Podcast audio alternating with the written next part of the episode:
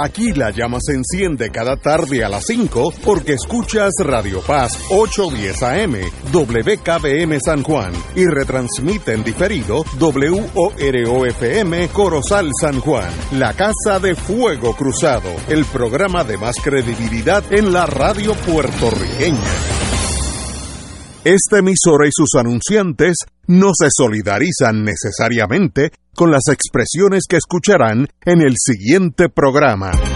Son las 5 de la tarde, hora de escuchar Fuego Cruzado, el programa de más credibilidad en la radio puertorriqueña, en las voces de Ignacio Rivera y sus panelistas invitados con su discusión política dinámica e incisiva de los acontecimientos más importantes del momento. Fuego Cruzado comienza ahora.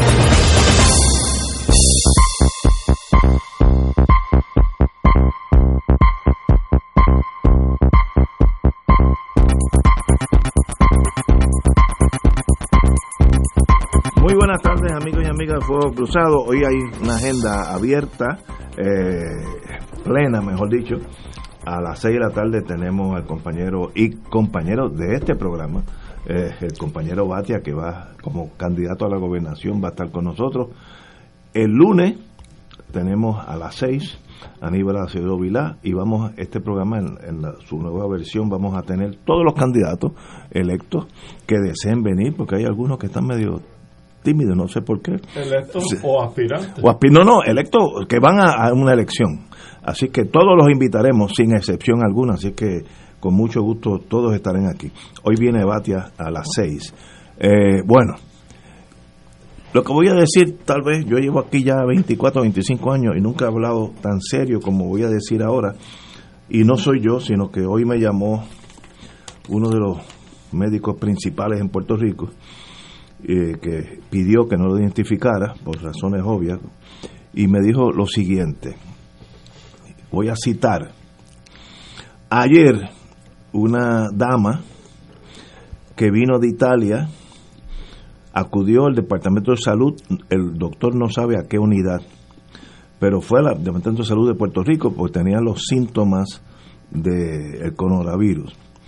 En salud la invitaron, la, la enviaron al hospital municipal, no sé de cuál, pero ahí tenía fiebre, tos, malestar y running nose, tenía gotereo en la nariz. Eh, le tomaron el examen de la influenza, que es el procedimiento normal, porque si es influenza, pues no hay gran cosa, eh, y salió negativo. El próximo paso, según este médico, que es de los primarios en Puerto Rico, el próximo paso, según las directrices federales, es tomarle el examen del coronavirus en el CDC o en el municipal, donde sea. No se lo tomaron, y repito, porque los doctores que estaban, ya, que hay uno de Isabela que ya lo cogió, porque el doctor que lo atendió en el municipal le dijo que ella no tenía coronavirus, porque como ella vino de Roma, el coronavirus está más bien en Milano arriba y en Torino y no en Roma. Eh, y le dijo, pero si usted se siente mal, el periodo de incubación es de dos días. Ese médico sabe menos que yo, porque es 14, y me dijo el doctor, el 14, y si 14, si estás bien, porque si tienes síntomas, sigue por ir para abajo, por, por tomar un mes. Así es que en Puerto Rico hay una señora, ahora mismo en su casa, en una estadía de dos días, según las indicaciones del hospital municipal, que son erróneas, y esa señora puede ser porteadora del coronavirus en Puerto Rico. Y el doctor me dijo, no me... Lo que me pasó, me pasó a mí, fue en el hospital, hay un montón de testigos aquí, pero el gobierno dio esas instrucciones. Como usted viene de Roma, no se preocupe que usted está lo más bien. Eso debe ser una monga boba. Eh, y la mandaron para su casa. Pero si sigue mal, dos días en su casa y ya está bien, que es error. Digo, yo no soy médico, yo he leído en, la prensa que son 14 días si tiene síntomas. Si no tiene síntomas y, y si luego sigue la fiebre, puede seguir para siempre. Digo, en lo que se te va la cosa. Así que mucho cuidado. Yo creo que el gobierno peca de ser ultra negligente, no digo negligente, ultra negligente, de no decir a los hospitales del gobierno, en este caso municipal, ¿qué deben decirle o qué examen debe tomarla? Es una negligencia tal que pues uno se queda perplejo, se, rinde uno ante la adversidad, porque esto no, como decía Gallizá, no es analizable, no, no, no hay nada que se pueda decir excepto la locura. Llegó a Puerto Rico en el, en el, en el cuido médico de algo que ya está por regarse en Puerto Rico. Y esta señora de la mejor buena fue buscó ayuda y le mandaron para su casa porque ella no tiene nada, según el médico que la atendió. Así que al Departamento de Salud señores, investiguen, como eso pasó en un, hospital municipal, allá hay un récord. ¿Quién, ¿Quién, vino ayer? No estoy hablando de hace ocho meses, ayer, eh, con estos síntomas, etcétera, etcétera. Bueno, pues bienvenido, Héctor Luis Acevedo. Bienvenido. no sé si este es uno de los últimos programas que daremos por internet para no vernos. Don Héctor Richard. Muy buenas tardes a todos los Radio escuchas, especialmente en el área oeste de Puerto Rico. Usted siempre tira para el monte. bueno, chico, pero es que eso es la tierra prometida. Y hoy invité para unos minutos a hablar de, don Rafael Cancel Miranda, eh, Tuto Villanueva, expresidente del Colegio de Abogados, pues estuvo ligado a ese mundo muchos años, estuvo trabajando en la escarcelación de muchos de ellos por décadas y me, gustaría que hoy que vuelve y sale la noticia en la prensa ya con más detalle, que Tuto se despidiera oficialmente de don, Rafael Cancel Miranda. Sí, saludos a todos los amigos y amigas que nos escuchan y a los compañeros que se encuentran aquí, que todos son amigos de unos cuantos años atrás por diversas causas. Este, yo creo que, que esto es un instante importante para que analicemos eh, la psicología profunda de nuestro pueblo, en el sentido de que independientemente de si la gente coincide o no coincide con una preferencia de estatus o con una ideología en particular, que es la manera de organizar a la sociedad en cualquier estatus que sea, eh, la gente sabe distinguir quién es una persona de principio, quién es una persona de convicciones profundas y quién es una persona que está dispuesta a darlo todo por su país. Eso incluye la libertad y la vida. Eh, yo tuve el privilegio de estar en muchas ocasiones con don Rafael Cancel Miranda, eh, pude hacer un viaje a México, a Michoacán, en el año 2005, que nos invitaron a, hablar porque se instauraba un busto de don Pedro Alviso Campo eh, en la Universidad de Michoacán y luego nos invitaron al Parlamento para que habláramos sobre la lucha de Puerto Rico por su derecho a la autodeterminación. Y de hecho, a raíz de esa intervención que hicimos en Michoacán, hay una calle en Michoacán que se llama Calle Independencia de Puerto Rico hay una tesis de maestría de una estudiante del Centro de Estudios del Caribe que analiza el nacionalismo en Latinoamérica y dice ella que ella ha encontrado sorpresivamente para ella, porque eh, eh, ella aparentemente no, no conocía la historia del nacionalismo puertorriqueño, que el nacionalismo puertorriqueño tiene una alta influencia en Latinoamérica, mayor que la que tiene en Puerto Rico, eh, expresada desde el punto de vista de ella en las urnas.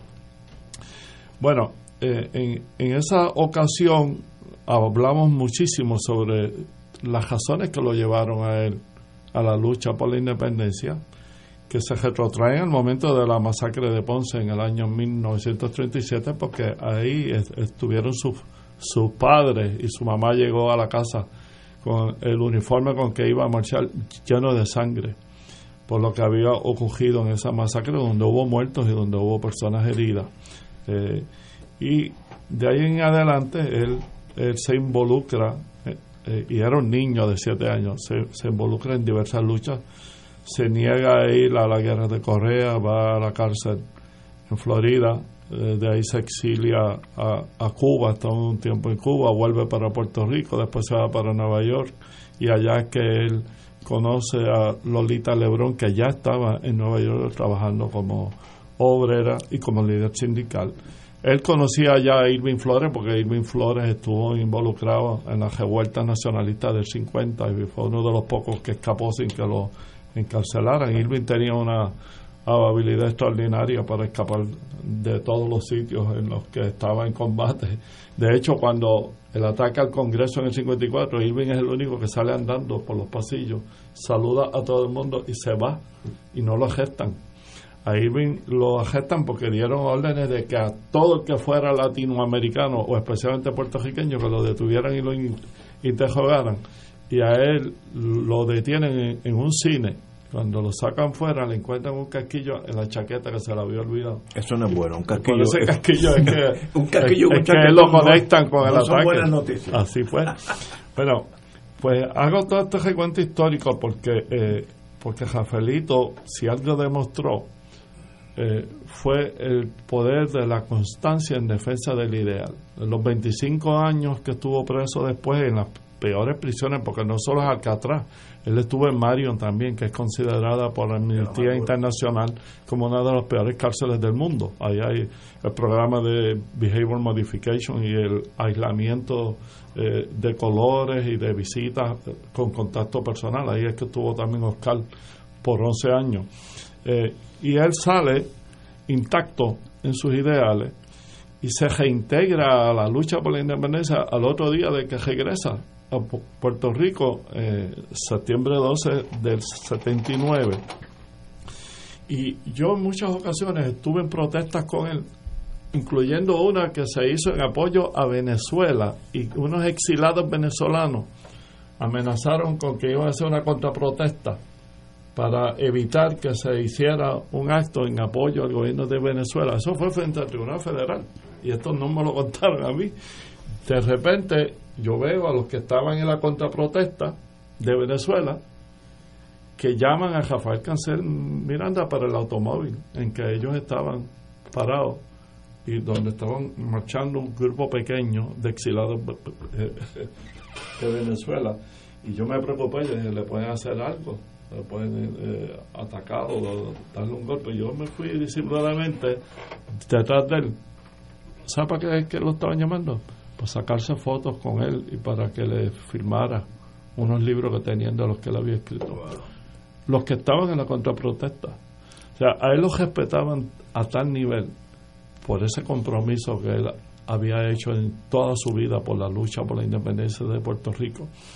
Y yo explicaba una amiga eh, cuando venía hacia acá, que le, estaba contando que me habían invitado para que hable sobre, sobre cáncer Miranda que hay diferentes dirigentes en diferentes épocas, hombres y mujeres, que se cuidan de preservar que su lucha tenga un contenido moral y que incluso con el adversario siempre muestran un nivel de respeto, de conmiseración, de cuidado, que hace que ese adversario opuesto, radicalmente opuesto, lo respete.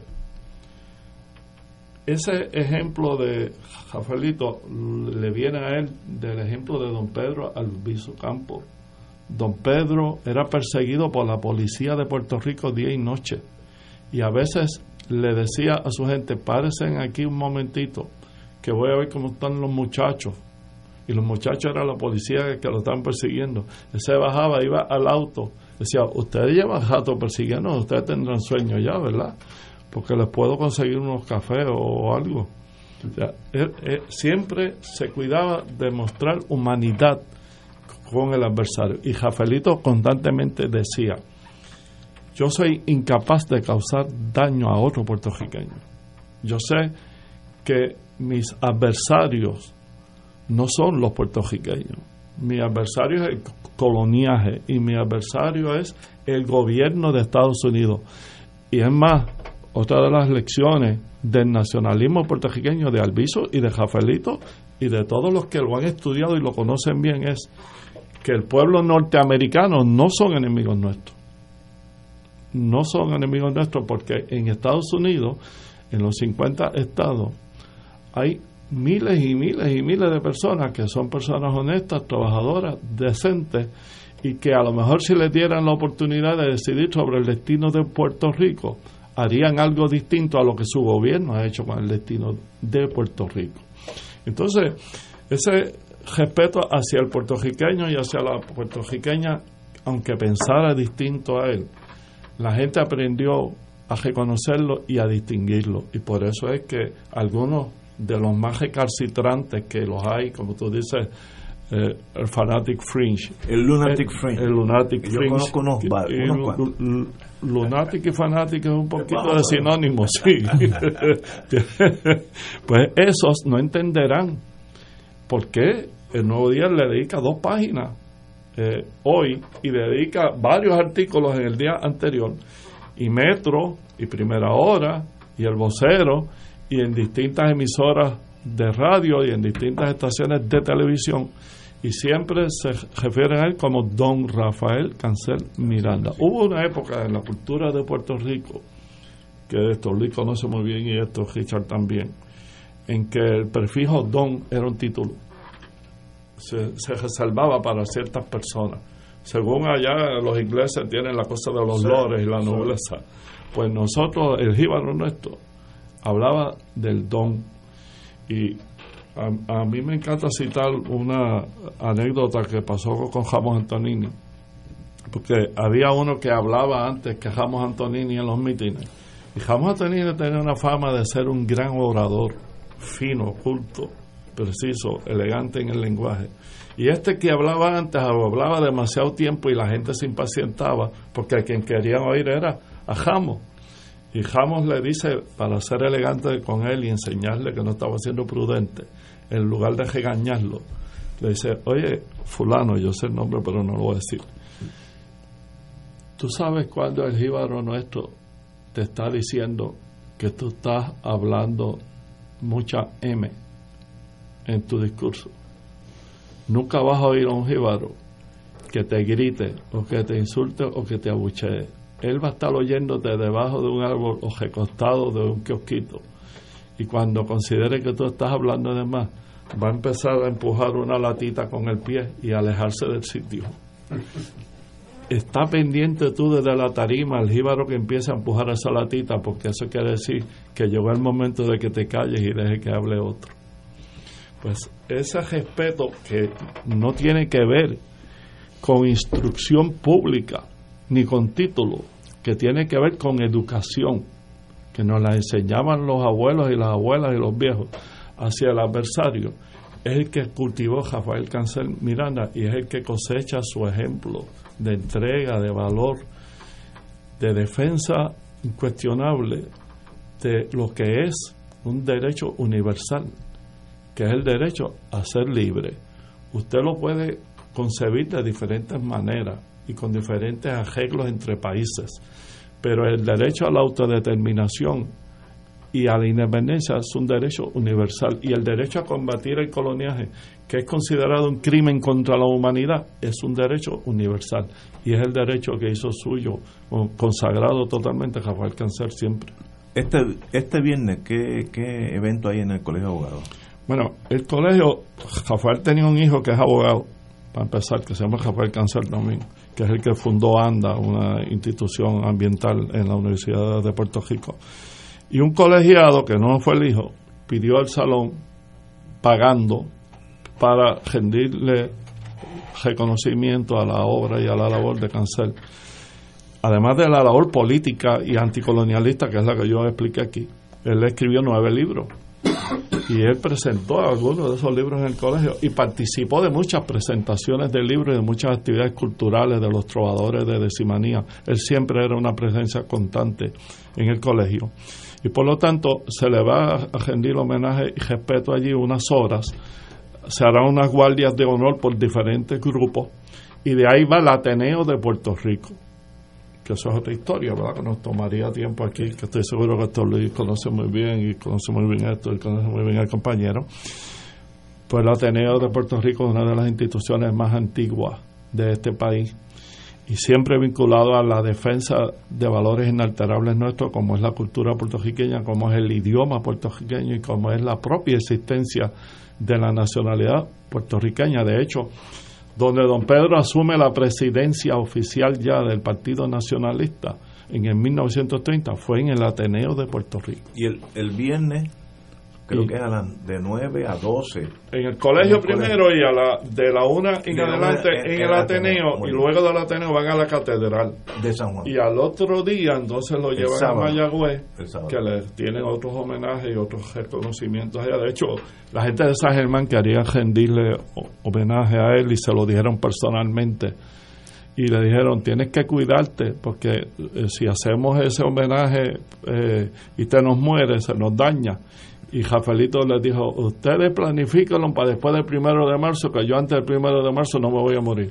Es decir, alguien que mandó íntimamente sobre su vida personal, mandó incluso sobre su muerte, se murió el día 2.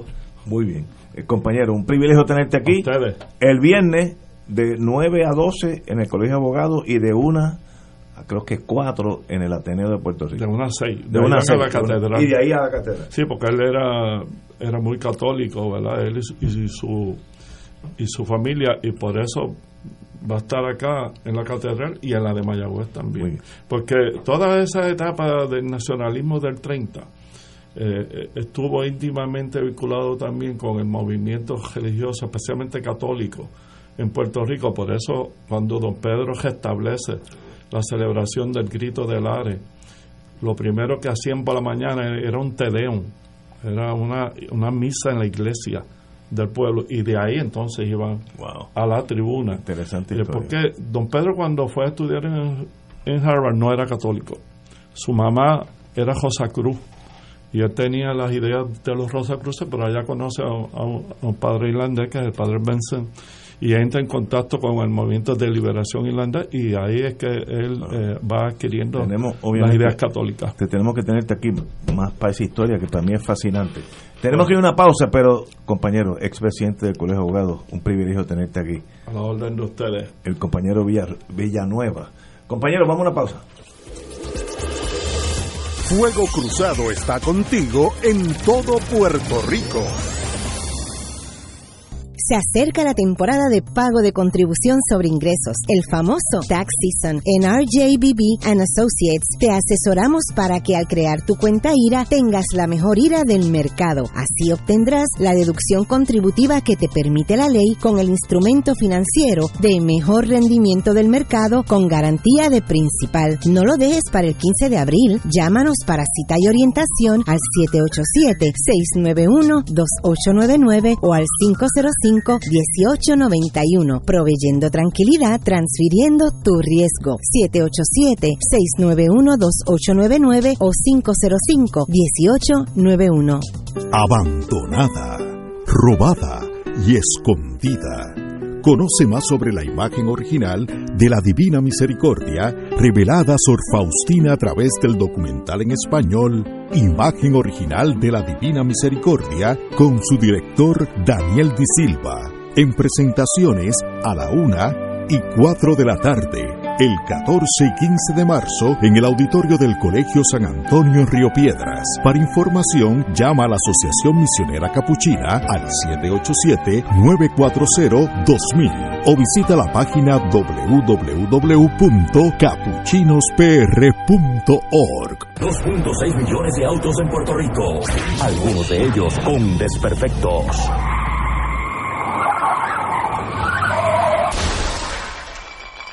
Autocontrol. Tu carro. Tu carro. Tu mundo. Lunes a viernes a las 11 de la mañana por Radio Paz 810 AM.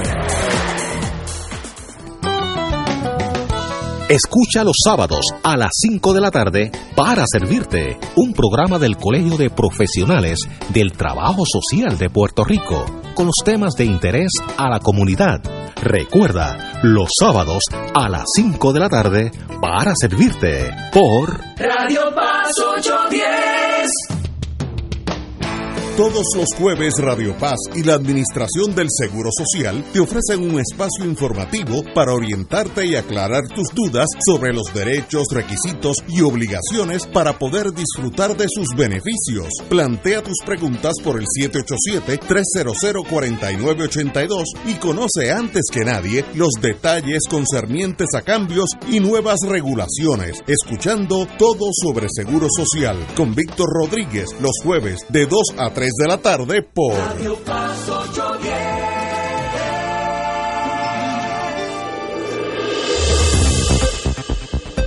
Y ahora continúa Fuego Cruzado.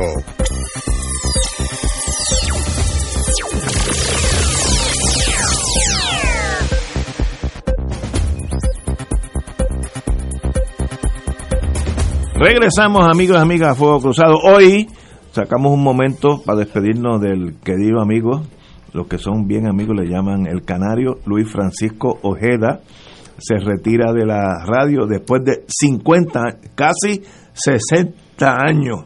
El periodista y amigo de la radio oficialmente anunció su retiro hoy en su programa Ojeda en el 580, WKAQ 580. Por más de 40 años he tenido el privilegio de formar parte de WKQ, expresó Ojeda. Yo no sabía que eran 40 años. Estoy satisfecho con mi desempeño y agradecido con WKQ. Pues muy bien. Eh, eh, de verdad que yo conozco a Ojeda cuando era fiscal federal. Yo llegaba de Estados Unidos y llegaba este muchacho, este joven colorado de pelo blanco, porque siempre tuvo pelo blanco, con un ímpetu. Y, y el fiscal federal, el jefe mío, me dijo: Mira, cuidado con este. No evada las preguntas, contéstale la verdad porque la va a averiguar a la larga. Así que dice, la cosa de una vez para salir de él. Y ahí que yo conozco Ojeda, era agresivo, inteligente, astuto, y de eso hace 45 años, imagínate. El mundo ha cambiado, siempre ha estado en la radio, algunos le llaman el fiscal del pueblo. Eh, fue detestado por los partidos mayoritarios por igual, lo cual habla muy bien de un, periodista, eh, no, no tuvo a favor ni en contra de nadie. Y yo creo que eh, hoy se termina un capítulo importante en la radio, eh, en, la, en, la, en la, el análisis radial y el noticiero radial con, con la vida de Ojeda. Y pues, como, como dicen allá en Hollywood, the show must go on, pues mañana, ya hay unos jovencitos en la misma estación que ya están llenando ese vacío. Le tomará unos años, pero lo llenarán porque la vida continúa. Así que Ojeda, mi querido hermano, con quien he estado muchas veces, aún en privado, nos hemos reído y hemos sufrido las cosas de la vida juntos. Mi más profundo respeto y el, como se dice en el Navy, cuando uno se retira, you did your, your job, hiciste tu trabajo. Así que felicitaciones, compañero. Es difícil uno pensar en, en WKQ y no pensar en Ojeda. Eh, ha estado ahí por el tiempo que tú dices, pero yo sospecho que más tiempo, porque Ojeda está en la radio de que era un, muchacho y yo lo conocí de niño cuando él estaba en, en, la radio, o sea que... De niño. De niño. Wow. Porque la, en mi familia tenían la emisora WABA en Aguadilla, que era la filial de WKQ, y entonces yo me involucraba en el manejo de la estación primero al lado de mi padre y luego con, él directamente. Eh, ¿Por qué? Porque el departamento de noticias de CACU tenía esa persona que era Ojeda y hacía lo mismo un turno de control que un turno de locutor, lo que fuera. Y él estaba siempre ahí, 24/7. O sea, era imposible uno pensar en Radio Reloj, que es de donde viene él, en CACU, eh, sin Ojeda. Y la estación se fue mutando y Ojeda siempre tuvo un rol protagónico en esa estación. Y un pueblo que le sigue, un pueblo muy fiel a él, que dicen que Ojeda dice la verdad. O sea, que, que tiene a su favor la cosa más interesante que hoy día es muy escasa, que es credibilidad. Ese es un, un, artículo que no está muy de moda. Lo que, lo que impera es lo contrario, falta de credibilidad. ¿Por qué? Porque hay falta de honestidad y Ojeda no escondía la verdad, Ojeda te la decía como era. Y qué bueno que WKQ le rindió un homenaje y que Ojeda pudo hacer lo que más él adora en la vida, que es la radio, hasta que sus condiciones de salud se lo permitieron. Así que, Ojeda, mi corazón contigo y para adelante, que tú hay Ojeda para rato.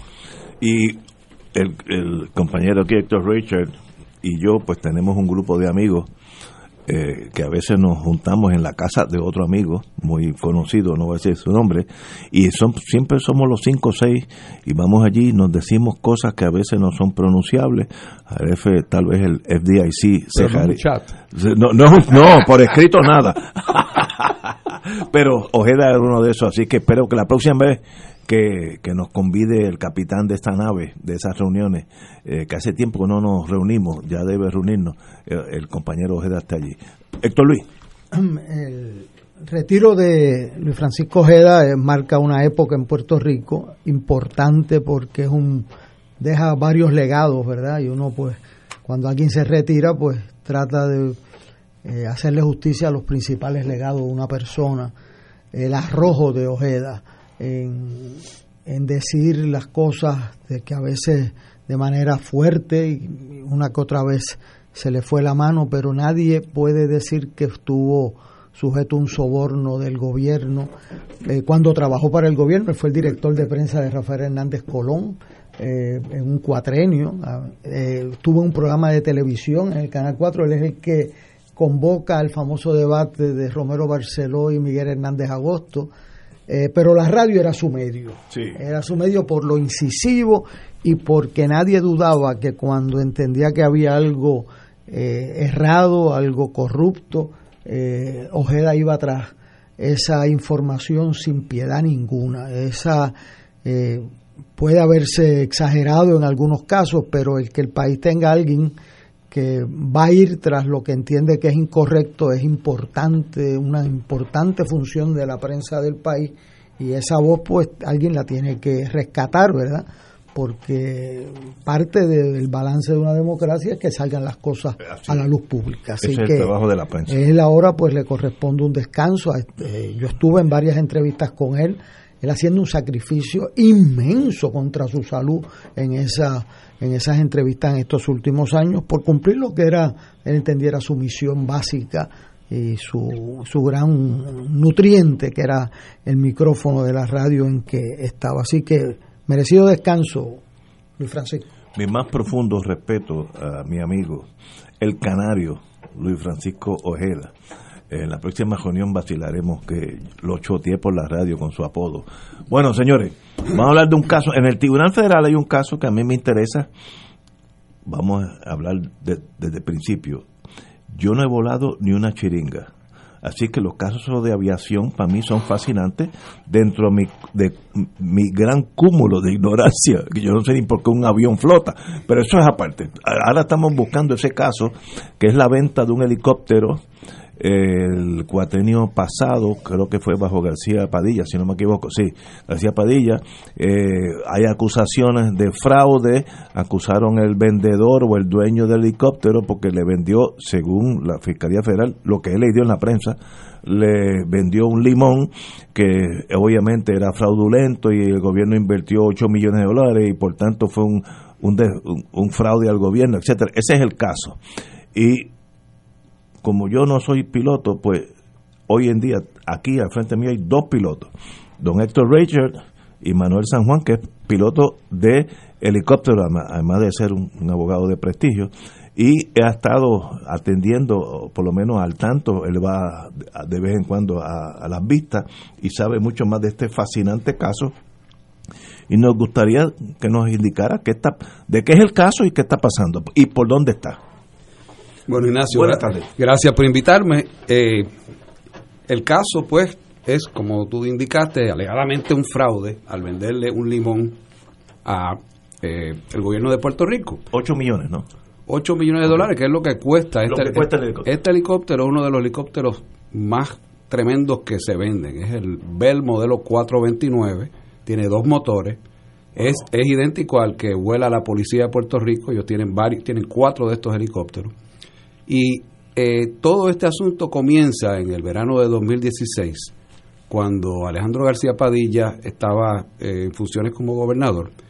Y eh, Puerto Rico, al igual que todos los estados, recibe millones de dólares de Medicare que están ligados a que tenga un servicio de ambulancia aérea. Y entonces ese servicio lo daban dos compañías, Avian y Aeromed, en el 2016.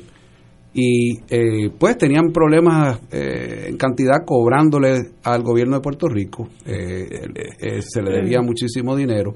Pero pues necesitaban seguir dando este servicio, un servicio importantísimo para el pueblo, especialmente para eh, las islas de Vieques y Culebra, que alguien se enferma por allá y tiene una crisis, pues hay que traerlo en avión o en helicóptero. Y entonces, en un momento dado, en el verano del 2016, Aeromed, que era la única compañía que estaba en funciones en ese momento, eh, decide que ya no va a dar el servicio porque no le están pagando. Y entonces eso crea una situación crítica ese servicio estaba costándole al erario público aproximadamente 3.5 millones de dólares al año. Y entonces el gobernador García Padilla decide que por qué no compramos un helicóptero nosotros y damos el servicio el gobierno, ¿verdad? Y entonces pues eh, empieza un proceso, eh, claro, esto ya era al, al, final del cuatrenio de él, ya se iba en diciembre y él no iba a buscar reelección. Eh, y esto era un proyecto que era importante porque quería dejarlo como un legado al pueblo de Puerto Rico. Entonces, ¿qué pasa? Empiezan a buscar un helicóptero, quieren volarlo con los pilotos de la policía que están entrenados a volar el Bell 429 y el Bell 407, que es un helicóptero más pequeño, que tiene un solo motor, pero prefirieron los dos motores porque para volar por encima de agua siempre es mejor tener dos motores, ¿verdad? Obvio. Entonces eh, empieza todo este proceso. El representante autorizado de Puerto Rico de Bell es este señor Ernesto Di Gregorio, que está acusado. Di, Gregorio. Di Gregorio. Él es un venezolano, pero lleva muchos años trabajando aquí en Puerto Rico y es un, perito en la materia. Es el representante de Bell. Él tiene un, eh, hangar ahí en, Isla Grande donde él repara eh, los, los helicópteros Bell y de otras marcas también. Y a través de él, pues hacen el contacto con la fábrica de Bell eh, se decide, el gobierno de Puerto Rico decide que quiere comprar este helicóptero Bell porque la policía ya tiene estos helicópteros, ya tienen el entrenamiento, y entonces pues comienza todo este proceso. Eh, en última instancia, eh, la idea era tener un helicóptero que pudiera volar estas misiones, que hay que montarle un equipo médico, hay que montarle una camilla, hay que montarle un tanque de oxígeno, una serie de otros equipos médicos que son necesarios para convertirlo en una ambulancia aérea. Y este, la idea era pues volar este helicóptero y poder cobrar a los planes médicos por eh, estas por estos vuelos. Hasta ahora te estoy siguiendo. Ok, entonces ese es el plan. Ese es el plan. ¿Y qué pasó? ¿Qué pasa? Que para hacer eso, para poder cobrar los planes médicos, eso ya se vuelve una operación comercial. Y eso quiere decir que bajo las reglas del FAA y de la Federal Aviation Administration, pues tienes que tener un, una operación que cumpla con unos requisitos.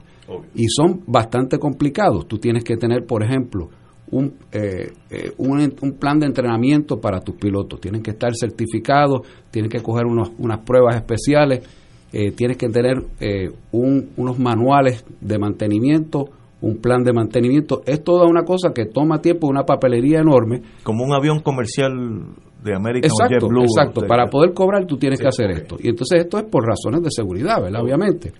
Entonces, ¿qué pasa? Alejandro García Padilla tenía prisa. Él necesitaba hacer esto para diciembre. No había forma que lo iba a poder hacer. Eh, y él lo sabía, todo el mundo lo sabía, eh, porque tienen que solicitar lo que se llama un, un, certificado de 135, parte 135 del Código de Regulaciones Federales. Y entonces, pues, al no poder darse cuenta que no iba a poder hacer esto, pues buscan cuál es el plan B.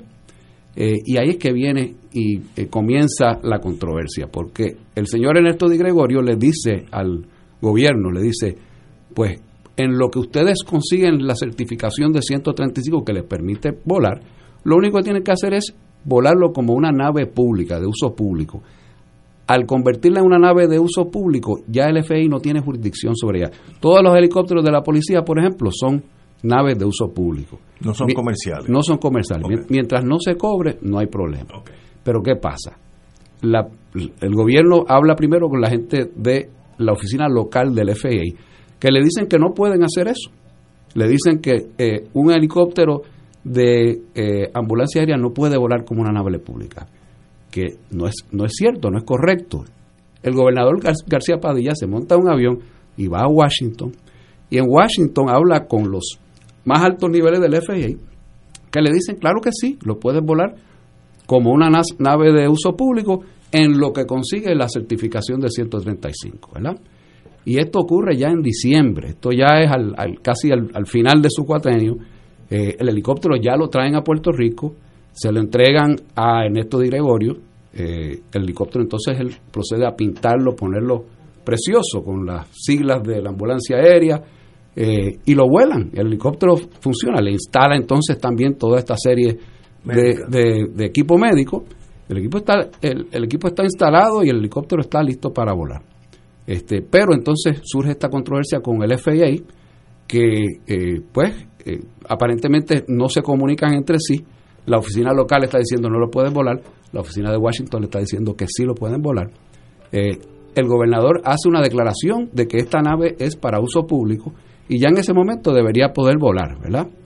Y hacen una ceremonia, lo anuncian y todo lo demás. Pero ¿qué pasa? Cuando sale de eh, el poder eh, el gobernador, entra otra administración, inmediatamente el, el legislador Giorgi Navarro inicia una investigación de todo este asunto y entonces el helicóptero se convierte en la bolita de ping-pong política. política de los partidos. Se hace una investigación, inclusive hasta hay unos referidos al Departamento de Justicia, este, que no llegan a nada, porque aquí pues no hay nada, eh, no hay ninguna bola oculta.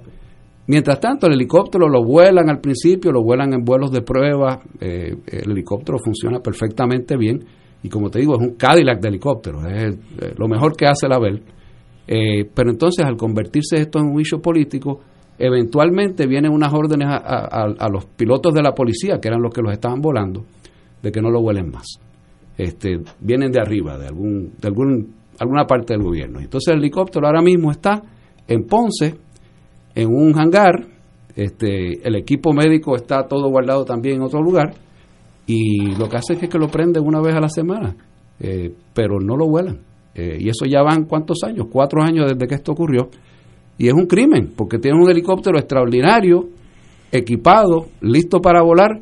Durante María lo pudieron haber utilizado eh, muchísimas diferentes tipos de misiones y no lo usan. ¿Por qué no lo usan? ¿Por qué está detenido ahí? Eso es una pregunta para hacérsela al gobierno actual. Me imagino que la política tiene si tú lo si el si el partido contrario lo hizo pues obviamente hay algo malo ese tipo de cosas pequeñas eso lo y el juicio se está viendo acusando a Di Gregorio de venderle fraudulentamente un helicóptero ¿Cuál, es, ¿Cuál es la acusación en sí? La acusación es que, eh, pues, Di Gregorio le vendió un helicóptero eh, al gobierno eh, supuestamente de forma fraudulenta, o sea, representándole una cosa cuando en realidad no lo, era otra cosa.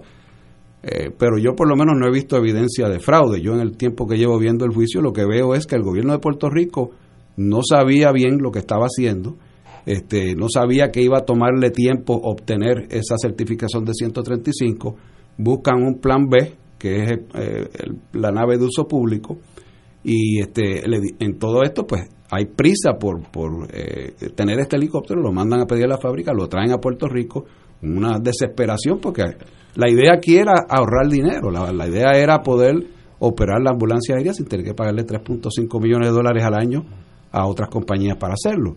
Y entonces, eh, en el caso, pues lo que se alega es que eh, el señor Di Gregorio, pues le dijo al gobierno que eh, él iba a conseguirle el, la, certificación 135. Pero eso no es así. Eso no lo consigue él. Eso lo tiene que conseguir el gobierno. Eh, se alega que él, pues, y, eh, el equipo que se le instaló, que no era equipo adecuado para ese helicóptero. Y la realidad es que ese helicóptero no está hecho como ambulancia aérea. Entonces ahí el FI tiene una varias formas que tú puedes hacer una instalación lo que hizo Ernesto de Gregorio es que él contrató unos ingenieros que están certificados por la FAA para que ellos entonces diseñen la instalación del helicóptero y así fue. Y entonces instalaron este equipo médico. Eh, el gobierno dice que eso fue fraudulento porque el FAA en última instancia dice no, eso está mal instalado. Este, pero no está mal instalado, está instalado perfectamente, funciona. Ahí testificó un piloto que, el, que él ha volado el helicóptero montones de veces, el helicóptero funciona perfectamente bien y las razones por las cuales están detenidos, pues Eso es lo que es el gran misterio. ¿Por qué eso está allá en Ponce? ¿Por qué es que, es que no lo vuelan? ¿Por qué si tiene algo mal ese helicóptero no lo arreglan? Este, ¿Por qué esos 8 millones de dólares que costó el helicóptero se están malgastando de esa forma eh, y, se está perdiendo la, operación que pudiera estar llevando a cabo este helicóptero. Tenemos que ir a una pausa, entonces continuamos con el, el otro piloto del, de, este, de este programa, el compañero Rachel. De esto yo no puedo preguntar mucho, porque como, como dije, lo más que yo volé fue una chiringa cuando tenía como 11 años, hasta ahí llegué. Vamos a una pausa. Fuego Cruzado está contigo en todo Puerto Rico. AESA, la pequeña gigante, te invita a sintonizar su espacio radial AESA Informa todos los jueves a las 4 y 30 pm. Se estará ofreciendo información relevante a los pensionados y jubilados de Puerto Rico. Te esperamos AESA Imparable, auspiciado por MMM Alianza. Escucha los sábados a las 5 de la tarde para servirte un programa del Colegio de Profesionales del Trabajo Social de Puerto Rico con los temas de interés a la comunidad. Recuerda, los sábados a las 5 de la tarde para servirte por Radio Paz 810.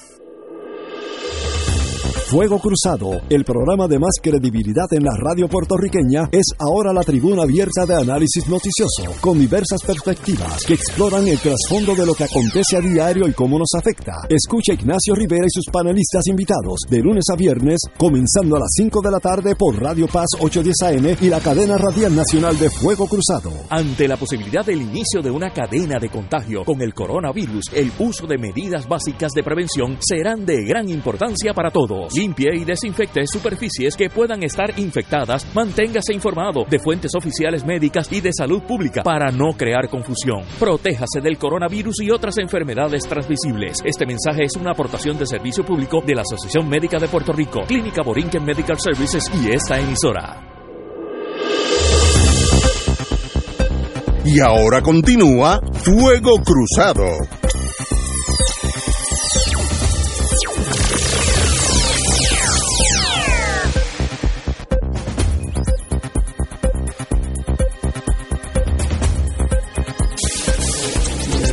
Está para servirle a la gente que lo necesita, que son los enfermos nuestros que necesitan rápida transportación al centro médico de Puerto Rico, donde hay un helipuerto que yo lo he visto usar. Para los pacientes que vienen cuando hay problemas, que tienen que trasladar un, enfermo rápidamente. Eso de las ambulancias aéreas salva vidas. Si usted está en Vieques, que se murió una persona el otro día, eh, o está en Laja, o está en Mayagüez y lo tienen que trasladar de urgencia al centro médico, o en Jayuya, o en Jayuya, ah, bajar por las curvas, usted viene en un helicóptero y está en 20 minutos a frente a un médico en el centro médico. Eh, yo no tengo los elementos de juicio para hablar sobre si hubo o no hubo fraude. Lo que le puedo decir es que hay una necesidad y una inversión de fondos públicos y que el que tengan ese helicóptero estacionado en un hangar sin uso es un crimen contra el pueblo de Puerto Rico. Eso es, eso es imperdonable, porque aquí hay la necesidad, está el recurso, está la inversión. Los problemas de dinero y de responsabilidad, eso se pueden agenciar aparte los problemas del uso y la necesidad imperiosa de un servicio público como ese, era una necesidad básica, en vez de pagar lo que lo compren, pues hacía sentido. El, el, que no hace sentido es tenerlo estacionado sin usar. En lo que arreglan ese problema legal, no pueden dejar al pueblo sin el servicio. Eso llora ante los ojos de Dios. ¿Cómo es posible? Eso, o sea, eh, eh, eso es como las subastas cuando las impugnan, paran la entrega del servicio. Y una vez le dije, oye, si hace una subasta de sueros en el centro médico, ¿la impugnan y paran también? O sea, tú tienes que ver cuál es la misión primaria. La misión primaria es que la gente que necesita un servicio de salud lo reciba. Luego de eso vienen las consideraciones económicas. Así que eh, los que tengan algo que ver con eso, llora ante los ojos de Dios. De que hay un enfermo que necesita transportación en Puerto Rico, teniendo el servicio, no usarlo. Eh, eso no puede ser. O sea, eso requiere acción y, los problemas financieros, pues que lo adjudique el juez, eh, los problemas criminales, pero los que están adjudicando realmente la penalidad la tiene la gente que lo necesita hoy, hoy, y eso no puede seguir. Como dije anteriormente, Eh, y, y, yo creo que de los mejores análisis, lo ha dicho Héctor Luis, vamos a olvidarnos de los abogados, a veces nos enredamos con nuestros propios reglamentos y leyes y nos olvidamos de la humanidad. Si se puede salvar una vida con ese helicóptero que, como dice el compañero que es piloto, está para usarse, está aquí, está listo, eh, los chismes políticos, que si el helicóptero lo compraron los populares y ahora estamos los azules y entonces los azules quieren hacer quedar mal los populares, eso es un crimen a la patria. Miren, si está ahí, utilícelo. Vamos a asumir que no se puede usar porque, pues mira, pues ese helicóptero no se puede usar. Pásenselo a la policía que tiene el mismo modelo, según me dice Manuel San Juan. Pues en vez de cuatro tenemos cinco, o si tenemos cinco tenemos seis. Señores, este país tiene que funcionar, no, no, no, no, no puede ser este, la nada, no, no puede ser la solución a los problemas nuestros.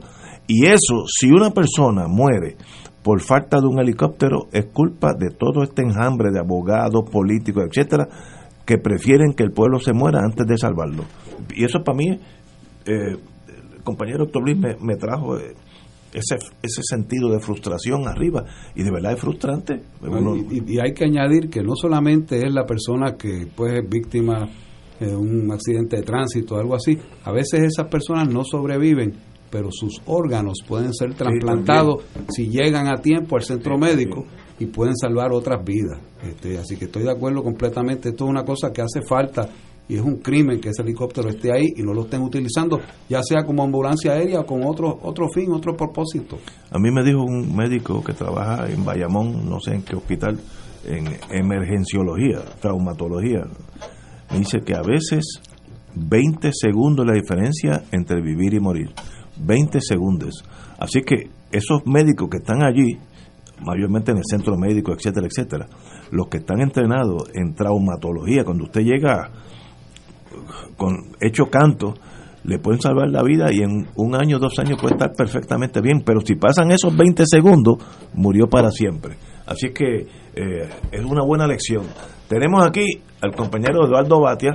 Eh, Manuel, antes, antes, te, antes que te vayas, eh, antes que te vaya, manténnos al día en torno a, la saga del helicóptero, porque yo sé que ese caso está llegando, en una semana estará llegando al fin, sí. según rumores. Y, me gustaría, porque me interesa. El, el caso está, la fiscalía está a punto por someterlo, de, someter su. Y viene la defensa. y la defensa va a traer unos expertos, unos peritos este, que van a demostrar eh, pues eh, que aquí no ha habido que el helicóptero está bien. Está bien y no ha habido es la burundanga la burundanga política. Sí así que les mantendré al tanto y Manuel privilegio privilegio. Y, nunca he estado en un helicóptero contigo pero cuando me invites voy. Muy bien, muy bien. señores eh, vamos a una pausa y continuamos con el compañero y miembro de Fuego Cruzado ex miembro pero una vez miembro se queda para siempre Eduardo Batia. Vamos a una pausa Fuego Cruzado está contigo en todo Puerto Rico. Ser rotario es vivir la alegría de servir a los demás, a la vez que cultivas la amistad y el compañerismo, sin límites y descanso. Mensaje del Club Rotario de Río Piedras. Buenos días familia. Es la casa a la que siempre puedes llegar sin invitación. A las 10 de la mañana, Judith Felicie es tu anfitriona para conversar sobre medicina, psiquiatría de niños y adolescentes, artes, derecho, valores y fe. Todos los días por Radio Paz 810 AM. Buenos días familia. Donde una conversación parece demasiado corta. Buenos días familia. De lunes a viernes por Radio Paz 810 AM. Con María escucha, levántate y actúa. Vuelve la misión cuaresmal al Santuario Nacional de Nuestra Señora Madre de la Divina Providencia en Cupey. Rezo del Santo Rosario, Santa Misa, predicación, adoración eucarística y confesiones. Misión cuaresmal del 24 al 27 de marzo, 6 y 30 de la tarde. Te esperamos. Fanático del deporte, la mejor información y el mejor análisis lo escuchas los sábados a las 2 de la tarde por Impacto Deportivo con Javier Sabat y el más completo elenco en deportes por Radio Paz 810 AM y en las redes sociales Facebook Impacto Deportivo Radio PR Twitter e Instagram. Impacto underscore Deport. Juntos, impactando el deporte nacional. La convocatoria permanece abierta para cada primer sábado del mes cuando unidos recibimos la aurora del nuevo día con rezos, cantos y alabanzas en otra misa de madrugadores. La celebración eucarística, donde proclamamos la gloria de nuestro Padre Celestial y agradecemos los dones recibidos por su infinita misericordia el sábado 7 de marzo. Te esperamos nuevamente en el Santuario Nacional de Nuestra Señora, Madre de la Divina Providencia en Cupey, desde las 5 de la mañana. Transmisión en directo por Radio Paz 810 AM y Radio Paz 810.com, Oro 92.5 FM y Radio RadioOroFM.com. Info al 787-646-9448 o santuario de la providencia.org. Te invitamos todos los domingos a la una de la tarde por Radio Paz 810 AM y los sábados a las 7 de la mañana por Oro 92.5 Cuidando la Creación con la hermana Lisi y sus colaboradores. Entrevista, mensajes educativos y dándole voz a grupos que ayudan a cuidar la creación en el mundo. Recuerda por Radio Paz 810 AM, una de la tarde, domingo, sábado por Oro 92.5 FM a las 7 de la mañana.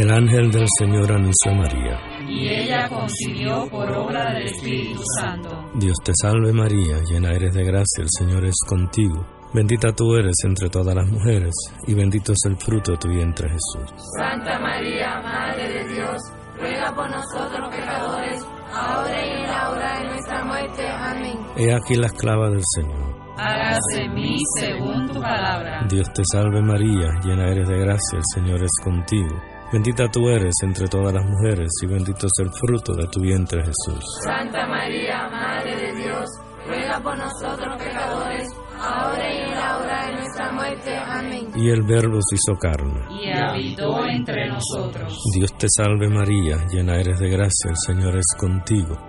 Bendita tú eres entre todas las mujeres, y bendito es el fruto de tu vientre Jesús. Santa María, Madre de Dios, ruega por nosotros pecadores,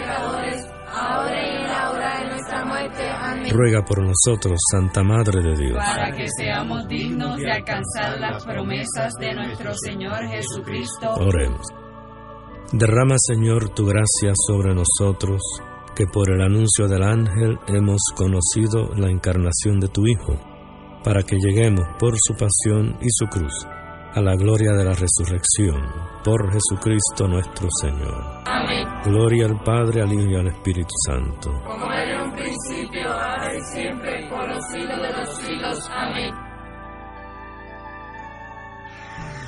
Cada sábado de 9 a 11 de la mañana tendrás un encuentro con De Frente con la Verdad, donde se discuten asuntos que tocan de cerca la actualidad en todas sus perspectivas, las historias que afectan a tu diario vivir, estos y otros temas analizados desde el punto de vista evangélico. De Frente con la Verdad, todos los sábados de 9 a 11 de la mañana por Radio Paz 810. Aquí la llama se enciende cada tarde a las 5 porque escuchas Radio Paz 810 AM, WKBM San Juan y retransmite en diferido WOROFM Corozal San Juan, la Casa de Fuego Cruzado, el programa de más credibilidad en la radio puertorriqueña.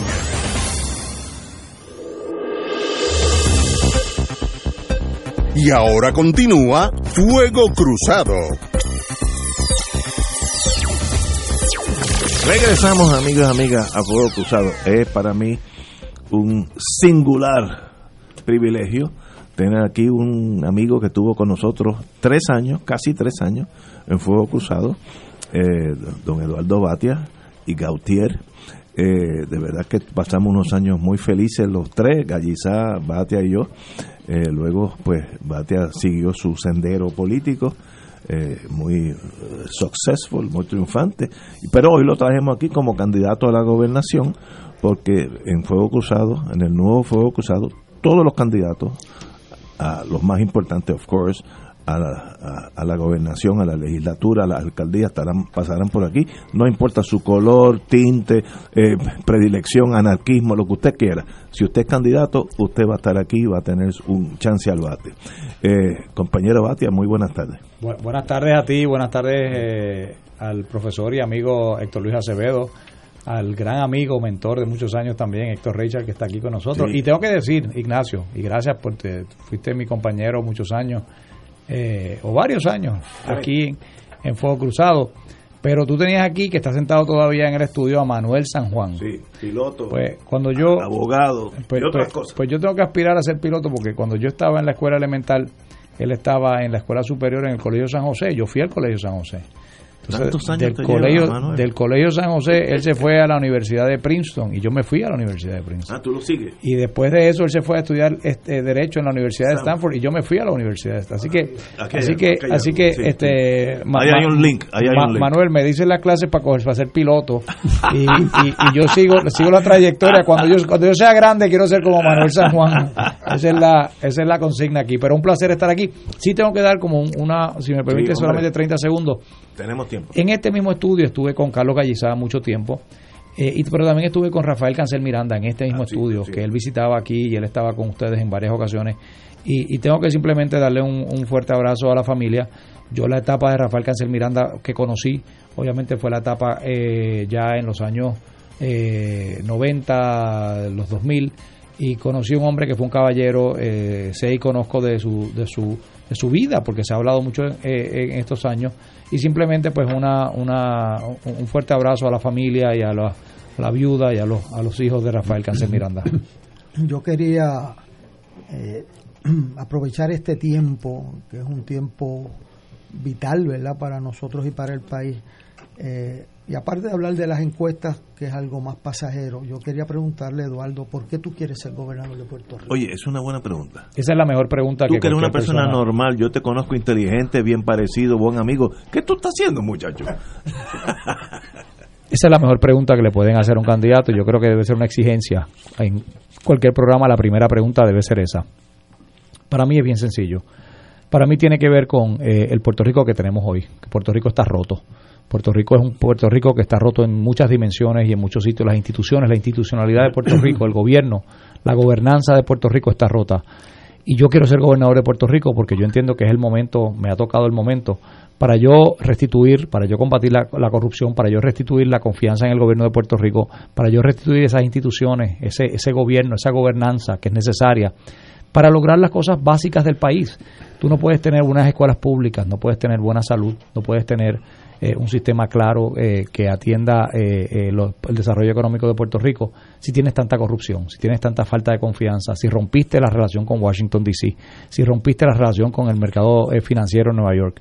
Yo me siento con un mandato, me siento con una confianza y me siento listo para restaurar esa confianza, para devolverle a Puerto Rico esa confianza con, credibilidad, con competencia, con gente eh, a mi lado, con un equipo grande que pueda ir a gobernar al país, lejos de lo que ha sido la improvisación y lejos de lo que ha sido la niñería, en un sentido el infantilismo que ha tenido Puerto Rico eh, ya por varios años en este gobierno. Así que, ¿por qué quiero ser gobernador de Puerto Rico? Porque yo creo que hay que restaurar confianza en el gobierno de Puerto Rico y me siento preparado para hacerlo.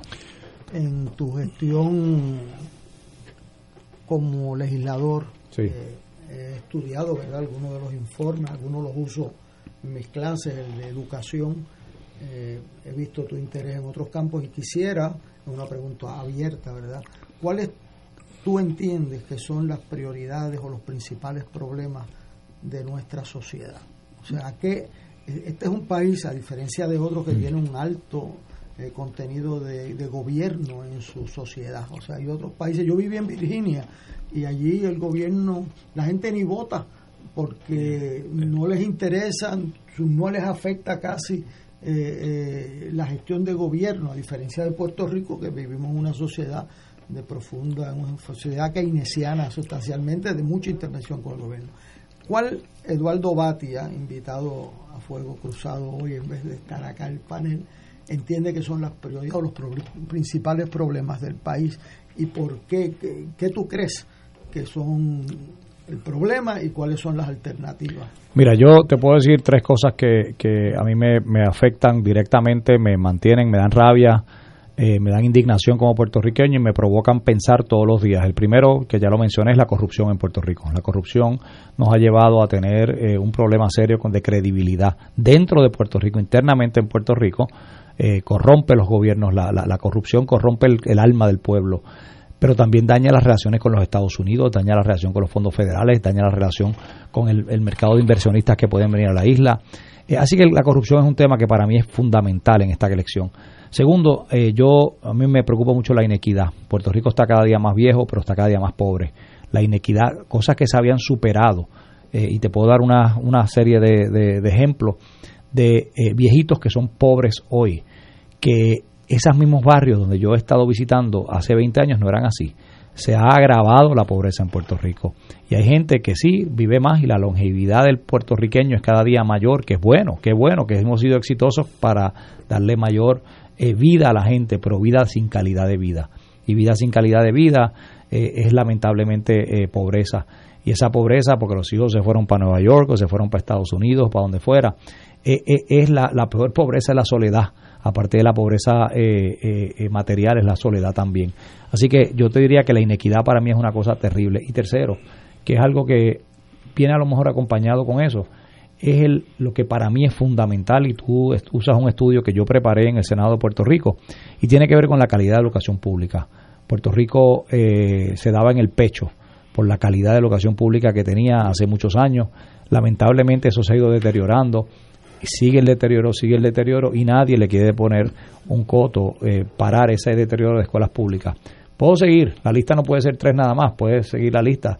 Te puedo decir que estamos gastando casi 3 mil millones de dólares en salud en Puerto Rico y los pacientes van y están en una fila de espera de tres y cuatro meses para poder ser atendidos. Eh, pues eso no hace ningún sentido. Eh, así que yo, yo eh, estoy aquí, puedo hablarte también del cambio climático, te puedo hablar de los problemas de energía, te puedo hablar de la creación de empleos, que son temas fundamentales que tenemos que crear en Puerto Rico. Pero yo estoy aquí más que nada porque porque, porque es imposible atender cualquiera de estos asuntos si no atendemos la, lo, medular, que puede sonar para alguna gente medio, medio este, filosófico, pero de verdad, no hablar con la verdad tiene un costo. Y Puerto Rico está pagando el costo de por muchos años no hablarle con la verdad al país. No hablarle la verdad con los préstamos que cogimos cuando no se podían pagar, no hablarle con la verdad cuando dijimos que estábamos listos para los huracanes en energía eléctrica cuando no lo estábamos, no hablarle con la verdad cuando decimos que nuestros niños están saliendo eh, preparados y listos para la universidad cuando no lo están. O sea, eh, eh, aquí hay unos temas fundamentales que Puerto Rico tiene que atender y tenemos que hablarnos con la verdad y la verdad, como decía Luis Muñoz Rivera, a veces es dulce y a veces es amarga, pero sigue siendo la verdad. El tema de la verdad siempre me, me trae a la mente un, para mí uno de los pasajes más interesantes de la Biblia en el Evangelio de San Juan, ya en el capítulo ya 16, cuando está Pilato y, nuestro Señor en diálogo, y termina todo con la pregunta, ¿qué es la verdad? Muy bien. Esa, ese, ese es un pasaje extraordinario. Sí. Claro, antes de eso se ha dicho la verdad, estará libre, etcétera, pero me, me interesa mucho cómo aborda el, el candidato a la gobernación el tema de la necesidad de decir la verdad. Y yo creo que eso es fundamental para cualquier cosa en la vida. No hay una comunicación efectiva si no nos une una verdad que estemos conversando. Pero hay otra otra verdad que yo creo que es importantísimo saber lo que lo que piensa el candidato Batia sobre algo que es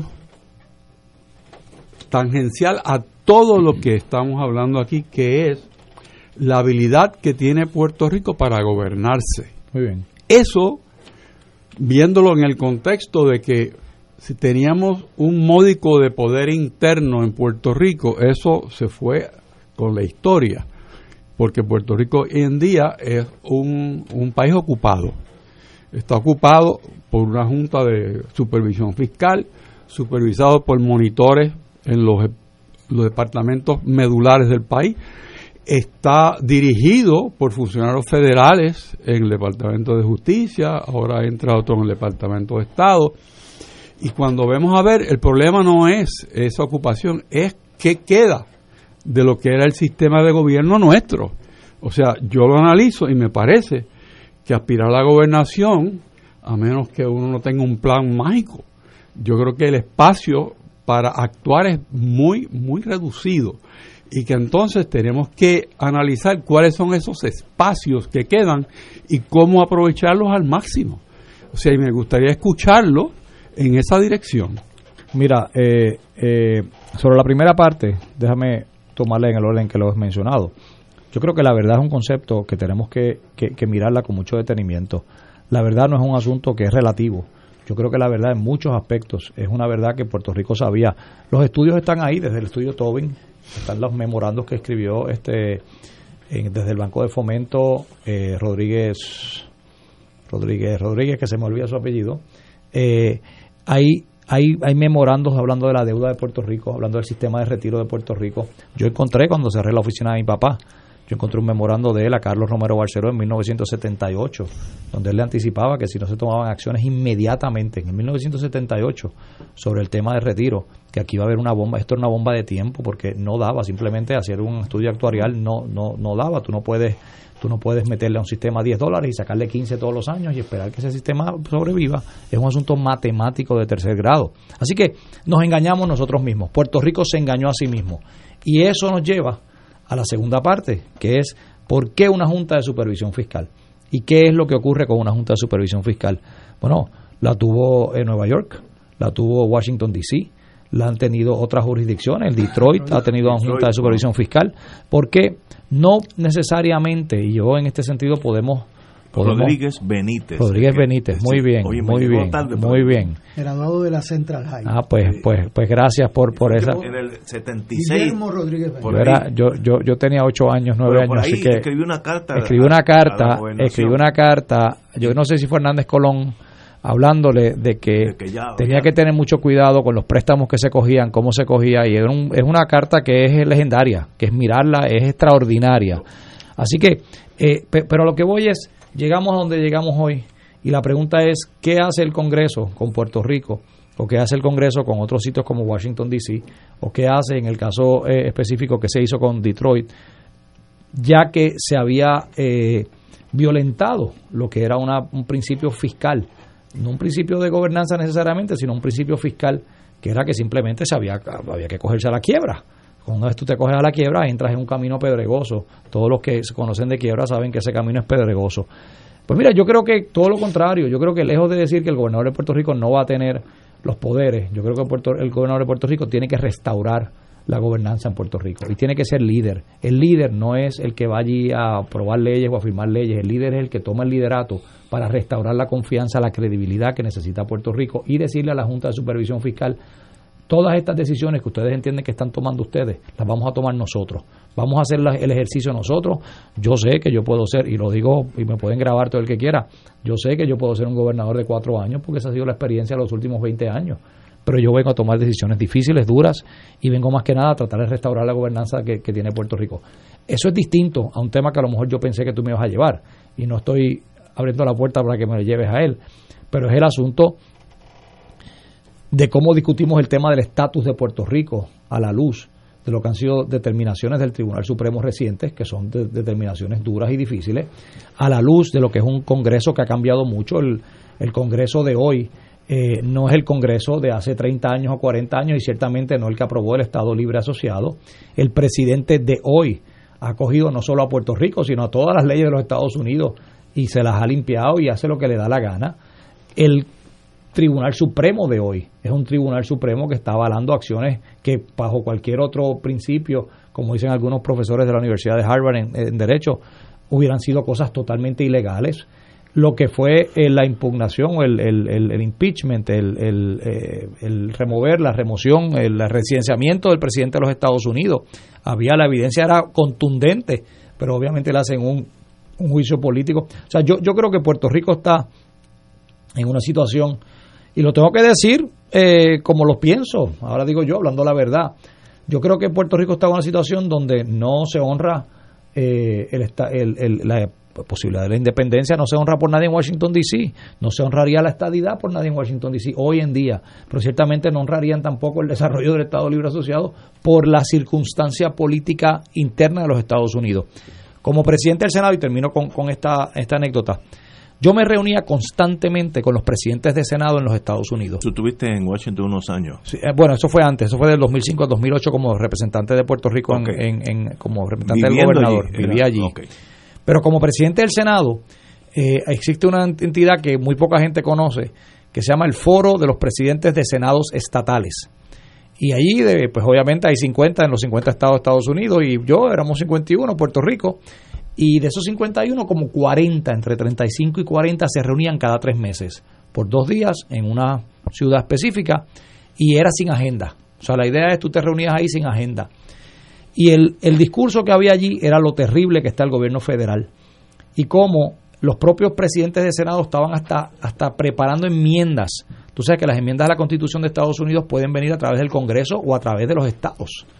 O sea, pues es un mecanismo alterno y ahí se estaban preparando enmiendas para eh, usurparle o quitarle o, devolverle, mejor que usurparle, la palabra es devolverle a los estados los poderes que los presidentes del Senado entendían que el Congreso les había quitado.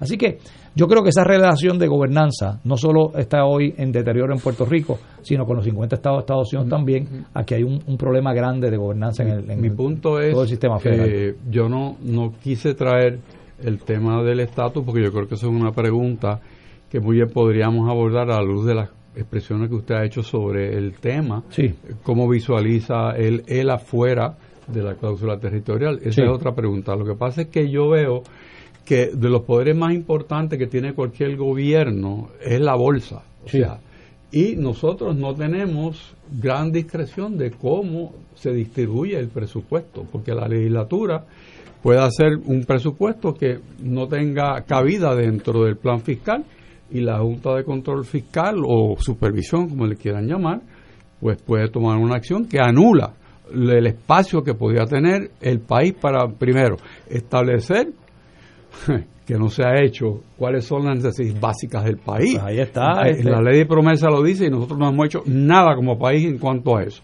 Y número dos, cómo dentro de esa junta y todos esos departamentos que están federalizados en su operación sobre el manejo de la bolsa. Dentro de esos espacios, ¿cuáles son los que quedan para nosotros como país poder adelantar? O sea, ese es el análisis que yo creo que se necesita. De acuerdo, pero empecemos con la primera que usted menciona, eh, licenciado Richard, o don Héctor, como, como, como siempre le llamo con mucho cariño. La primera, yo hablaba de que tenemos que hablarnos con la verdad. Aquí, aquí nadie le ha metido mano al hecho de que tenemos que decir cuáles son las, eh, la definición de lo que son los asuntos básicos del gobierno de Puerto Rico. los esenciales, dice la ley Exactamente. ¿Cuáles son los essential services, los servicios esenciales? Eso todavía no se ha dicho. No. Pero tú sabes por qué no se ha dicho. Porque todo lo que no sea esencial no es esencial. No, no sé si me entienden. O sea, una vez tú definas lo que es esencial. Estás citando a Benigno Ignorante. sí, pero, pero, no, pero, pero, entiendan, entiendan lo, lo, otro se pierde en el espacio. Lo otro se pierde. o sea, el, el problema no es definir lo que es esencial es que todo lo que no caiga en la lista de lo que es esencial no es esencial, no es esencial y, y, y, nadie quiere ser el responsable de eliminar todo lo que no es esencial. Y yo creo que esa es la gran hipocresía de lo que ha sido lamentablemente el gobernar y el mentirnos nosotros mismos. Y yo creo que eso es un problema. Pues claro que la ley federal dice, y yo creo que es un asunto básico de gobernanza, que tú tienes que definir lo que es esencial y lo que no sea esencial, pues lamentable mucho, lamentablemente estamos en el siglo XXI y tenemos que atender nuestro, nuestro asunto. Y lo segundo es lo de la bolsa. Yo sí creo que ahí hay, yo creo que hay que mejorar mucho esa relación eh, de trabajo. No es someterse a la Junta de Supervisión Fiscal, pero hay que someterse a, tener un, un, régimen de trabajo. Y lo que yo escucho tanto de la Junta como de parte del grupo de AFAF es que la relación ha sido muy pedregosa los últimos años, que lo que cada vez que caminan un paso hacia adelante, caminan tres pasos hacia atrás. Y yo creo que nuevamente ahí lo que hace falta es mucho liderato y gente que se dedique a restaurar responsabilidad fiscal en Puerto Rico y de eso eh, a eso me, me, he dedicado yo los últimos 20 años. Tenemos que ir a una pausa, pero continuamos con el compañero y miembro de Fuego Cruzado, Eduardo Batia. Gracias. Fuego Cruzado está contigo en todo Puerto Rico.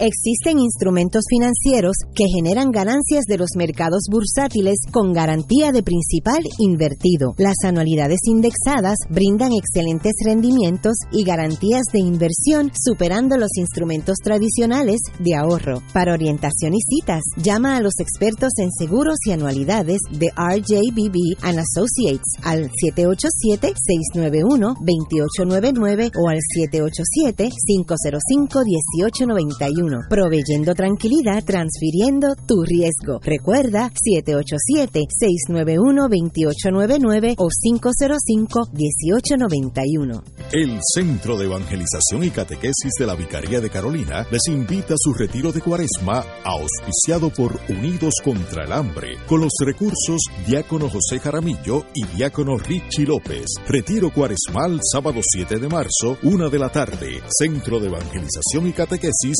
Arriba Heights, Carolina. Información y registro 300-4959-276-1413. Radio Paz te ofrece el mejor motivo para levantarte temprano y disfrutar el comienzo de un nuevo día de lunes a viernes con Enrique Liboy y Radio Paz en la mañana. La dosis perfecta de noticias, deportes y éxitos musicales de todos los tiempos, humor y curiosidades, calendario de actividades y tus peticiones musicales por el 787-300-4982. Conéctate con el 810 AM de lunes a viernes con Enrique Liboy y Radio Paz en la mañana.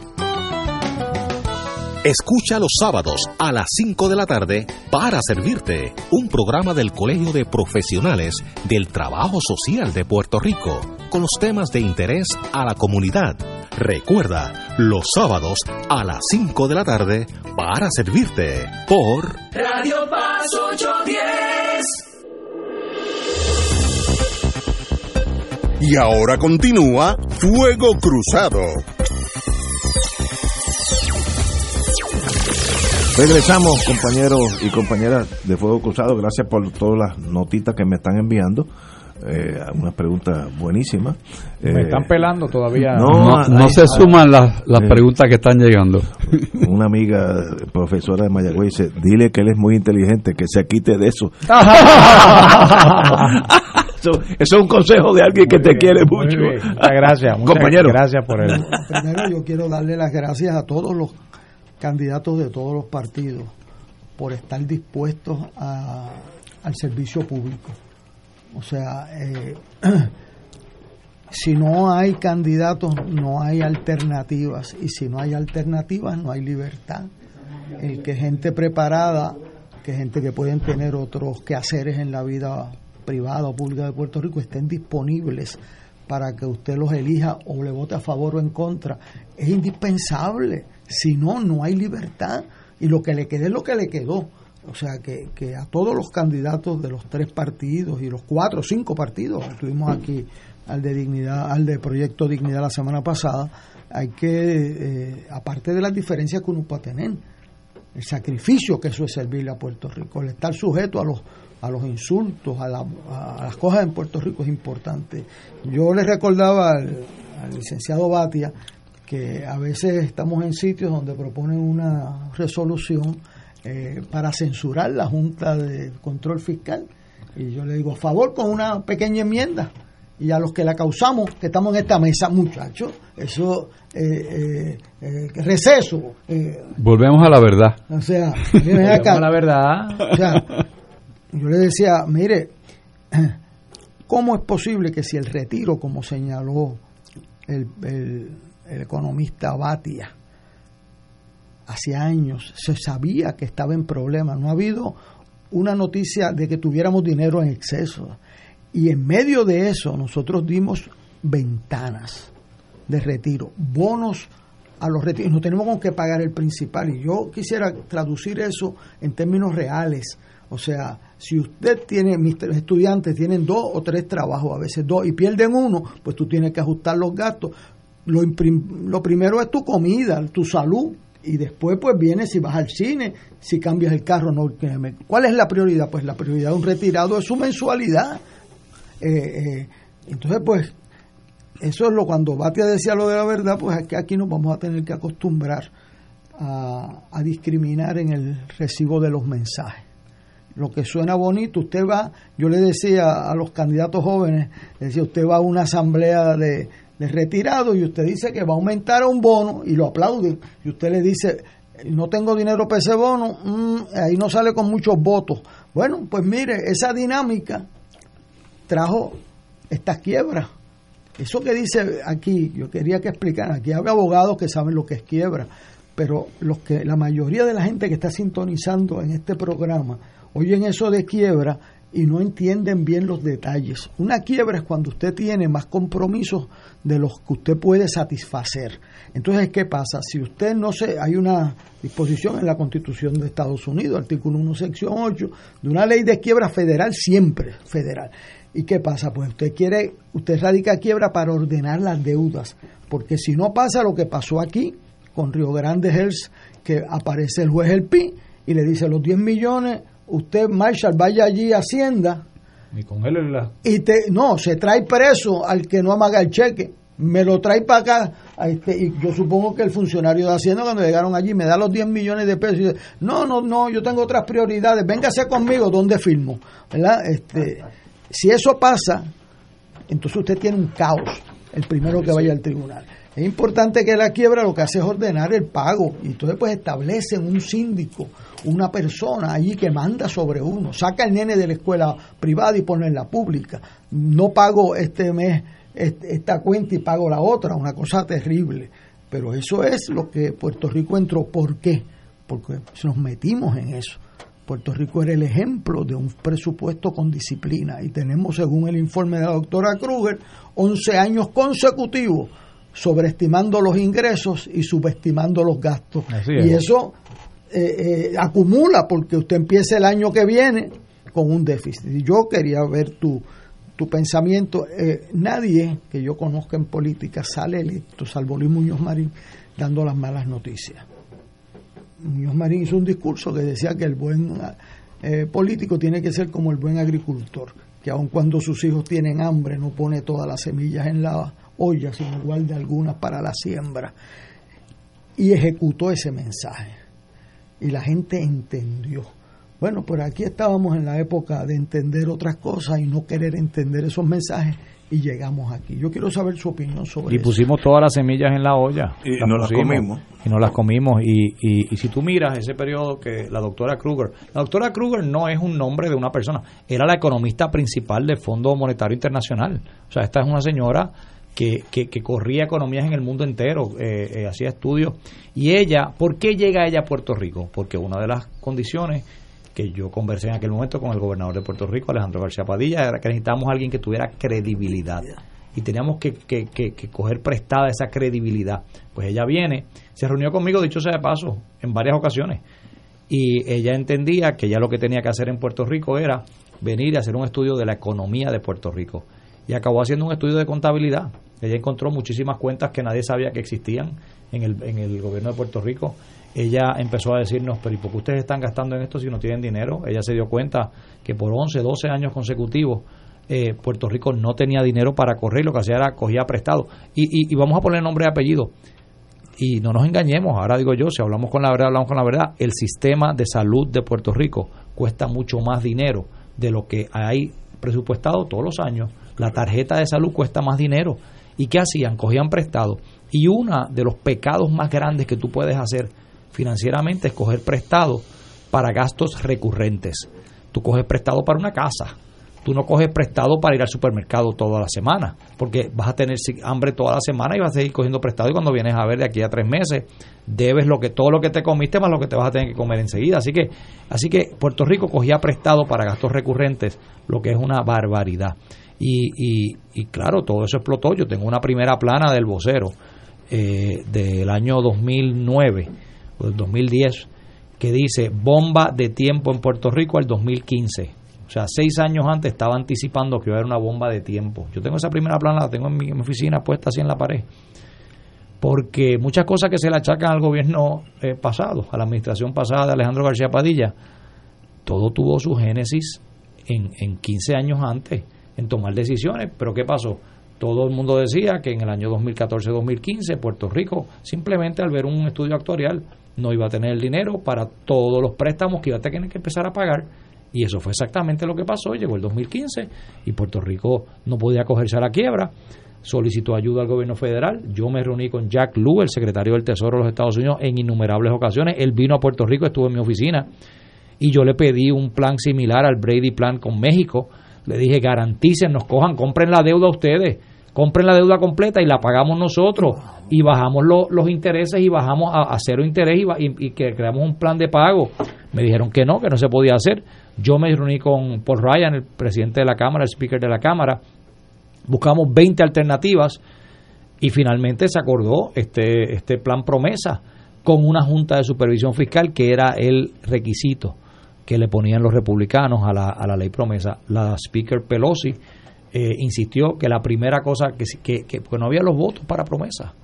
Y la Speaker Pelosi dijo que tenía que ser promesa con eh, una condición, que la primera acción que tomara la Junta de Supervisión Fiscal era rescatar, sacar de las deudas que no tenían garantía el retiro, el sistema de retiro, y que el retiro tenía que ser garantizado por el gobierno de Puerto Rico. Y el, la primera acción que tomó la Junta de Supervisión Fiscal fue coger el sistema de retiro, sacarlo de la lista de cosas que no tenían, de, deudas del gobierno de Puerto Rico que no tenían eh, garantía y ponerlo en una lista de eh, garantizada para los retirados, que estuvo muy bien, yo creo que eso es importante, pero una vez tú haces eso, le pones una carga de dos mil millones de dólares al gobierno de Puerto Rico que no tenía antes, y ahora tienes que empezar a recortar otras cosas. Y eso es lo que ha ocurrido en Puerto Rico. El presupuesto es más o menos el mismo, pero es más o menos el mismo con partidas totalmente diferentes. El que estudia el presupuesto los últimos 5 o 6 años. Explica eso un poco. O sea, estamos pagando el retiro. El sistema de retiro nunca lo pagaba, nunca lo pagaba el gobierno de Puerto Rico. El sistema de retiro se pagaba, era un sistema independiente que se pagaba con los recaudos que se hacían eh, por las aportaciones que hacen y por las inversiones que hacía el sistema de retiro mismo. Sin embargo, eh, ese sistema de retiro, eh, se fueron comiendo el cuerpo de la inversión que había, lo que llaman el corpus, que le llaman, el principal se lo fueron comiendo. Y al irse lo comiendo, todos los años se seguían comiendo, se seguían comiendo, y cuando llegaron a ver, en el año 2016, 2017, se comieron el sistema de retiro completo. El año 2017 iban a empezar a enviar cheques que los retirados iban a ir a depositarlos y, y iban a rebotar. Y entonces ahí es que la, la, Junta, a través de la presión que pusieron los demócratas en el Congreso de Estados Unidos, le dicen, ustedes tienen que asumir esa responsabilidad como un gasto recurrente. Y en español, o en puertorriqueño le pusieron, no en español, le pusieron pay as you go. El pay go, que le llaman pay as you go, quiere decir que tú pagas el retiro, o sea, no sale de una cuenta, sale sale eh, de, o sea, de una cuenta separada, sale de los gastos recurrentes del gobierno de Puerto Rico. Ese es el sistema que hay hoy en día. Y es el sistema que tienen los municipios también. Y por eso los municipios con la ley 29 están pidiendo que ese gasto no se le atribuya a los, retirados del municipio de Rincón o de Luquillo. Los paga el municipio de Rincón o el municipio de Luquillo. Y los alcaldes están diciendo, nosotros no tenemos presupuesto para encargarnos de los retirados de nuestros pueblos. Y le han pedido al gobierno central, el gobierno central aprobó una legislación para que el gobierno central asuma ese gasto la Junta de Supervisión Fiscal lo declara ilegal porque no es consono con el plan fiscal y ese es uno de los temas que está sobre la mesa hoy en día. Este es uno, Héctor Luis, es, uno de muchos temas que se pueden hablar. Y yo lo que pediría a todo el pueblo de Puerto Rico que me escucha, yo doy una clase del sistema de promesa y la deuda, eh, daba una clase en el Sagrado Corazón y en la Facultad de Derecho de la Universidad Interamericana, porque yo creo que es un tema que todos los estudiantes universitarios deben aprender. Eh, qué es una deuda, por qué asumen deuda, cómo se toma deuda y qué tú haces una vez tú no puedes pagar la deuda. Puedes hacer una de dos cosas, o subes el recaudo, que se llama ponerle contribuciones a la gente, no hay otra forma, o tú bajas el gasto, que quiere decir despedir gente o, eliminar el programa. Ninguna de las dos decisiones son populares, ninguna son, de esas dos decisiones son, eh, te las van a aplaudir. Eh, y en ese sentido, la cobardía de muchos líderes en el pasado que no tomaron decisiones que tenían que tomar a tiempo, fue lo que nos llevó a esta tormenta perfecta que han sido los últimos años en Puerto Rico. Hay una tercera vertiente eh, para arreglar el problema eh, que estamos hablando y es hacer crecer la economía. Sí, sí, sí, sí. Entonces se distribuye entre más personas la carga contributiva. Totalmente, totalmente. Pero y aumentan los ingresos. Pero en, ese aspecto, en ese aspecto nosotros tuvimos aquí en Fuego Cruzado a la directora ejecutiva de la Junta de Supervisión Fiscal y estuvimos hablando sobre el rol que pudiera tener eh, la Junta para acelerar la economía de Puerto Rico y a juicio de ella, cuál sería el proyecto estelar, cuál sería lo más importante que podría hacer Puerto Rico para mejorar su economía. Y es interesante porque esto es algo que usted ha trabajado por mucho, mucho tiempo y es mejorar la eficiencia de la producción de energía en Puerto Rico.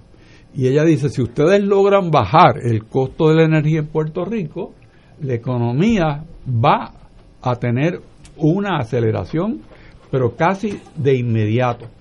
Y yo creo que es cierto, porque es el ingrediente que nos toca a todos en todos los renglones. Puerto Rico no ha sido exitoso en producir energía solar. ¿Por qué no? Porque no tiene, no, no tiene un por ciento de producción que sea algo de que podamos hablar.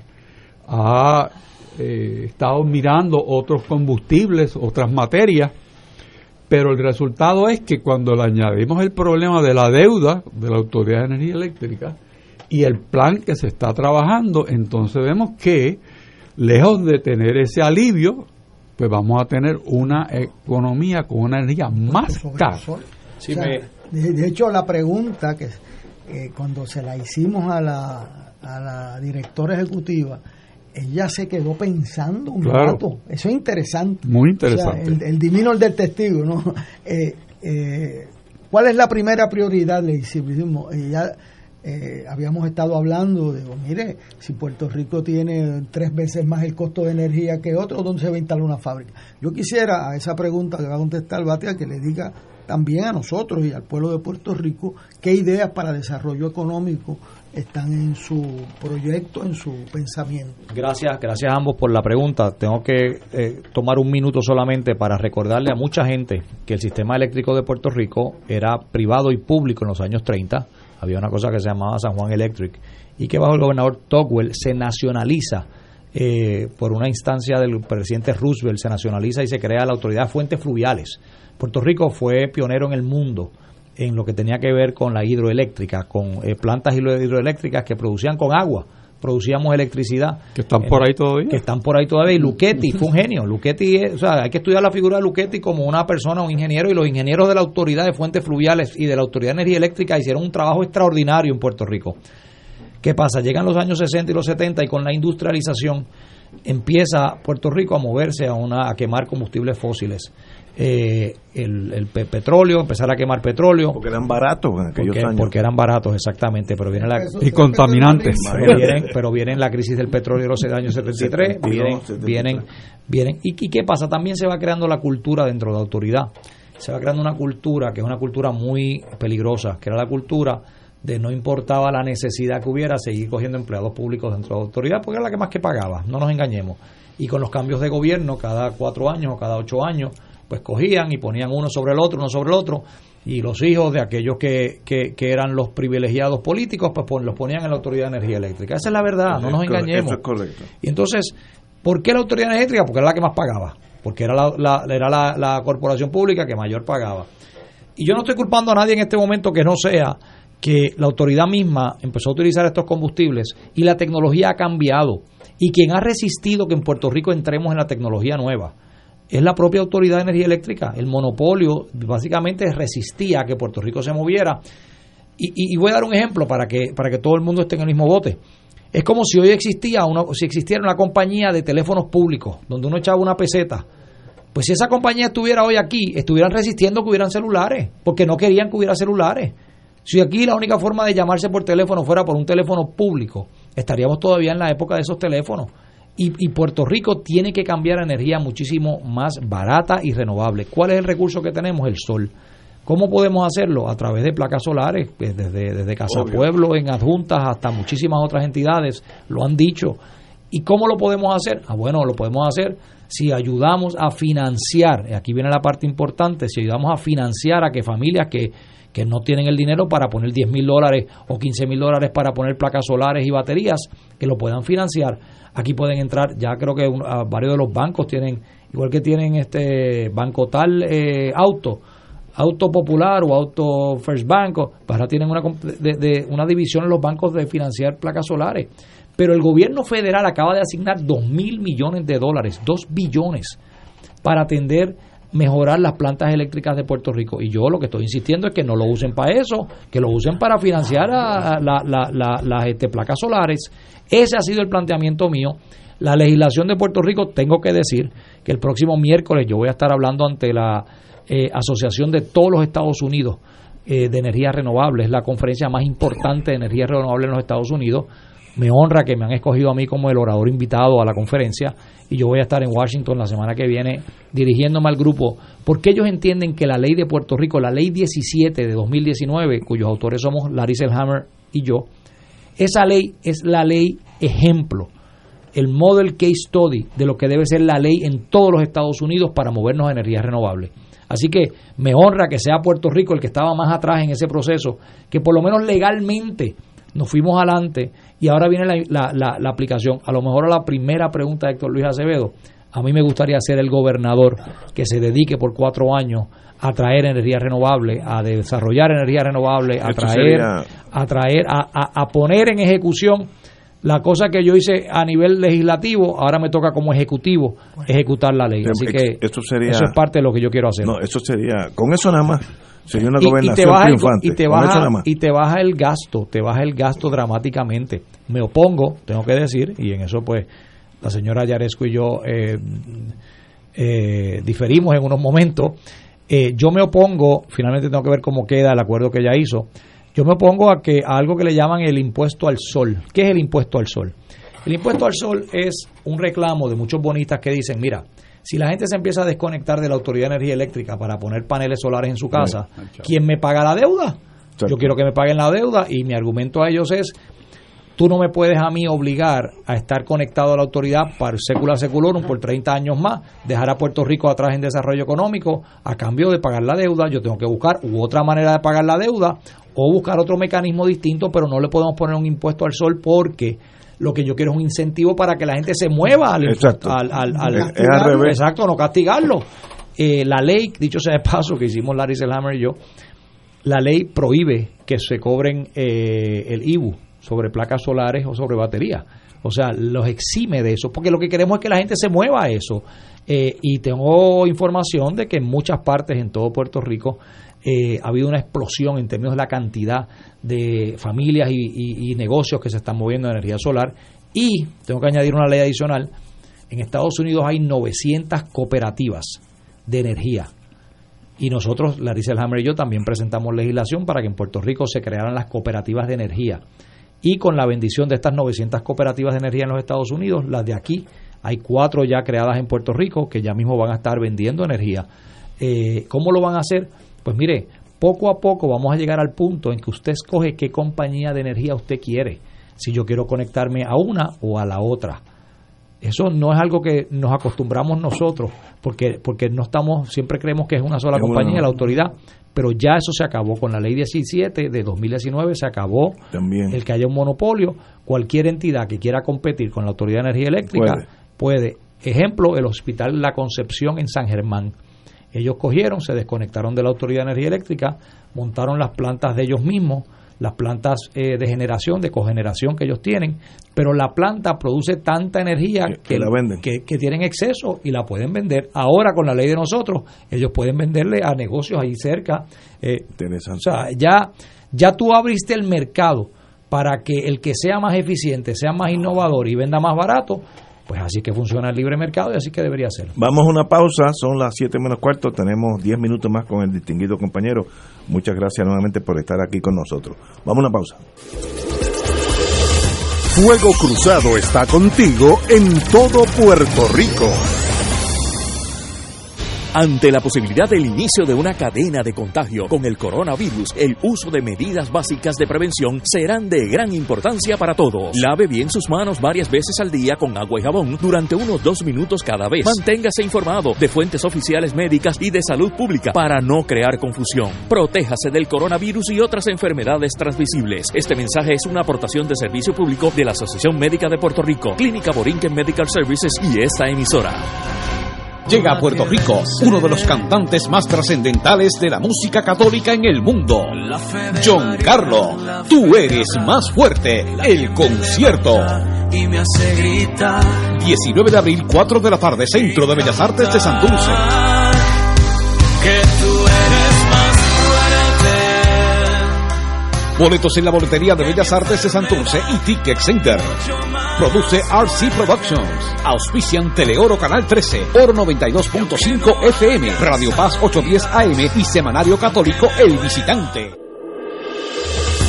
Fuego Cruzado, el programa de más credibilidad en la radio puertorriqueña, es ahora la tribuna abierta de análisis noticioso, con diversas perspectivas que exploran el trasfondo de lo que acontece a diario y cómo nos afecta. Escucha Ignacio Rivera y sus panelistas invitados de lunes a viernes, comenzando a las 5 de la tarde por Radio Paz 810 AM y la cadena radial nacional de Fuego Cruzado.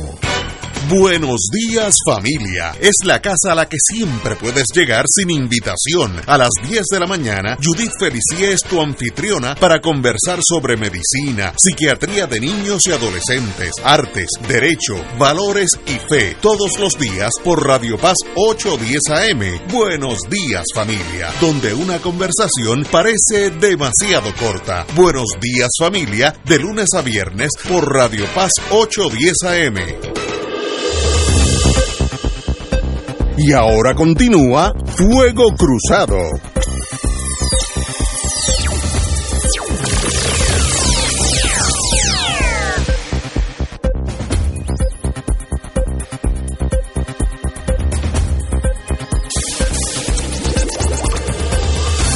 Regresamos con el distinguido amigo y miembro de Fuego Cruzado, el compañero Batia. Nuevamente he recibido muchos mensajes que son un síntoma de que usted tiene mucha aceptación entre los oyentes de Fuego Cruzado. Así que te felicito nuevamente. Empezamos, Lo- lo- empezamos lo- juntos y seguimos juntos. Gracias, Ignacio. Así siempre será la mejor historia del día de mi boda en Panamá. Ah, Porque, esa es la clásica. Dile, es un eh, clásico mío. Ignacio había sido entrenado para, yo no sé si ir a la selva en Vietnam o qué fue lo que fue. eh, Yo estoy en etiqueta. Está en etiqueta. Saliendo de la, saliendo de, la, de la iglesia. de la iglesia en Panamá. Ignacio me hizo el honor, y yo se lo agradeceré toda la vida, de acompañarme a mí el día de mi boda en Panamá. Y estamos saliendo, y algo que nadie sabía, eh, el abuelo de mi esposa había decidido tirar fuegos artificiales No, no, pero cuando saliéramos de No la- es fuego artificial, es un cañonazo. Eso es otra cosa. Fue- Así que, así que cuando yo estoy saliendo de allí, de momento vimos en Panamá, estamos nosotros un pan, un, un- bien fuerte. Y todo el mundo se asustó y cuando yo miro está Ignacio tirado en el piso. Ta, ta, ta. Y estaba lloviendo, me mojé El, la- el completo, instinto, el instinto, el instinto de protección y defensa de Ignacio estaba en el piso. Eh, fue un Mi- día, fue un día buenísimo Mi y te esposa, agradezco. mi esposa me gufió. Dice, eh, tiempo que te levantes, Ignacio. Hace 17 años, gracias Ignacio por haber 17 acompañado. años de eso. Hace 17 años Wow, de eso. Así wow, que eh, eh, cuando yo era panelista de aquí de, de Fuego Cruzado. Pero otras ideas de desarrollo económico, ciertamente he estado mirando muy de cerca el, el modelo de Israel para desarrollar la agricultura de high-tech, de, de, de- de, eh, tecnología. De verdad. Eh, eh, hemos mirado muy de cerca y estamos desarrollando. Yo creo que el movimiento cooperativo en Puerto Rico tiene muchísimo más potencial que el que tiene ahora mismo. Hay que buscar que las cooperativas en Puerto Rico se desarrollen y creen empleo a todos los niveles en el país. Estamos mirando muy de cerca el turismo, pero el turismo, Puerto Rico como destino turístico, no es solamente el hecho de que vengan a eh, tres o cuatro cruceros o diez cruceros al día, lo que sea que lleguen, es hacer cada pueblo unos pueblos temáticos. Y en ahí hay un en, en, eso de la el- lo, que llaman el destino el, el- el turismo como un destino de aventura es un mercado mm, pero multi multimillonario en los Estados Unidos y en el mundo entero y algo que estamos desarrollando nosotros mismos sobre la manufactura y sobre el, todo lo que tiene que ver con el desarrollo de la manufactura tenemos que tener mucho cuidado la manufactura es importante y se crea, pues ya la manufactura crea pocos empleos porque es todo automatizada. La gran eh, cantidad de empleos que se crearon con las 936 en los años 80, 70, hoy se crearían menos porque es todo ya automatizado. Yo sí creo en incentivos para traer más manufactura y sí creo en buscar la manera de eh, eh, desarrollo económico en, en, términos de, de, empleo. Ahora, no vamos a crear más empleo en Puerto Rico promovidos por el gobierno. Tiene que ser promovidos por la industria privada y aquí la industria privada es todavía muy tímida. Yo tengo que decir que la industria privada en Puerto Rico tiene que, tiene que ser más agresiva, tiene que tomar más riesgo. Eh, y yo creo que hay que dejar la cosa esta, y me perdonan, este, es casi una changuería donde cada entidad del sector privado que quiera abrir un negocio en Puerto Rico tiene que tener una garantía del gobierno de que si no le va bien, el gobierno se lo va a pagar, y eso no puede ser. Tenemos que buscar la manera, y perdóneme al que le ofenda con lo que acabo de decir, pues, pues me excusa, pero, pero o sea, eh, hay riesgos que hay que tomar en cualquier negocio y, y, lo, y las recompensas tienen que venir con los riesgos. Y en ese sentido yo estoy a favor de revisar y buscar la manera de simplificar los permisos. Este concepto de la permisología, que es una locura en Puerto Rico, hay que mirarlo y hay que simplificarlo.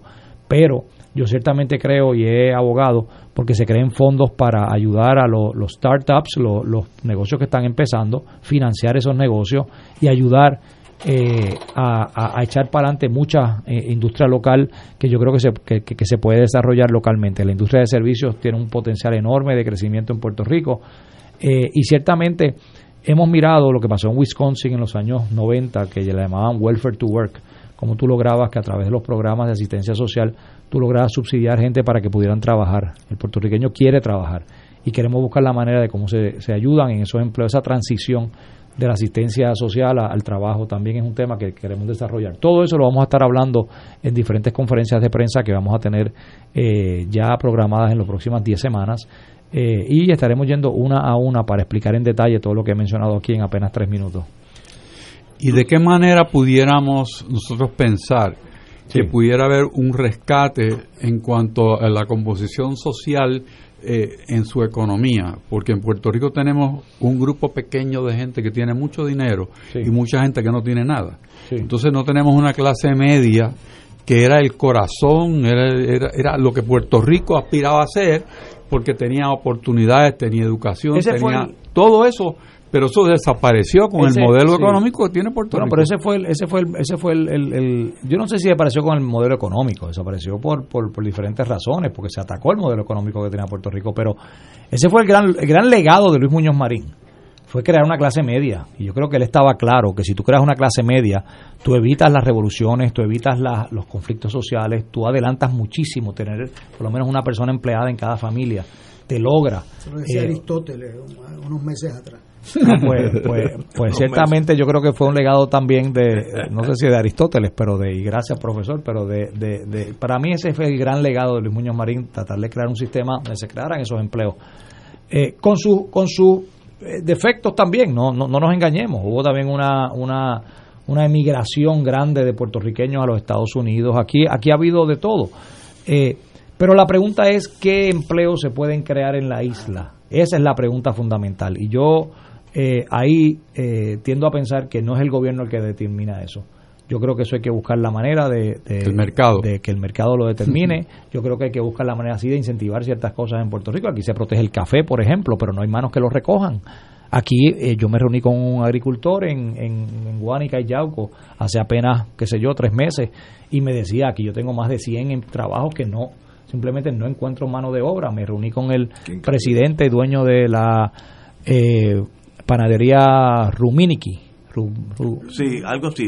En Mayagüez. Ricomini. Ricomini, Ricomini, perdón, Ricomini. Perdón al, al, querido amigo Ricomini.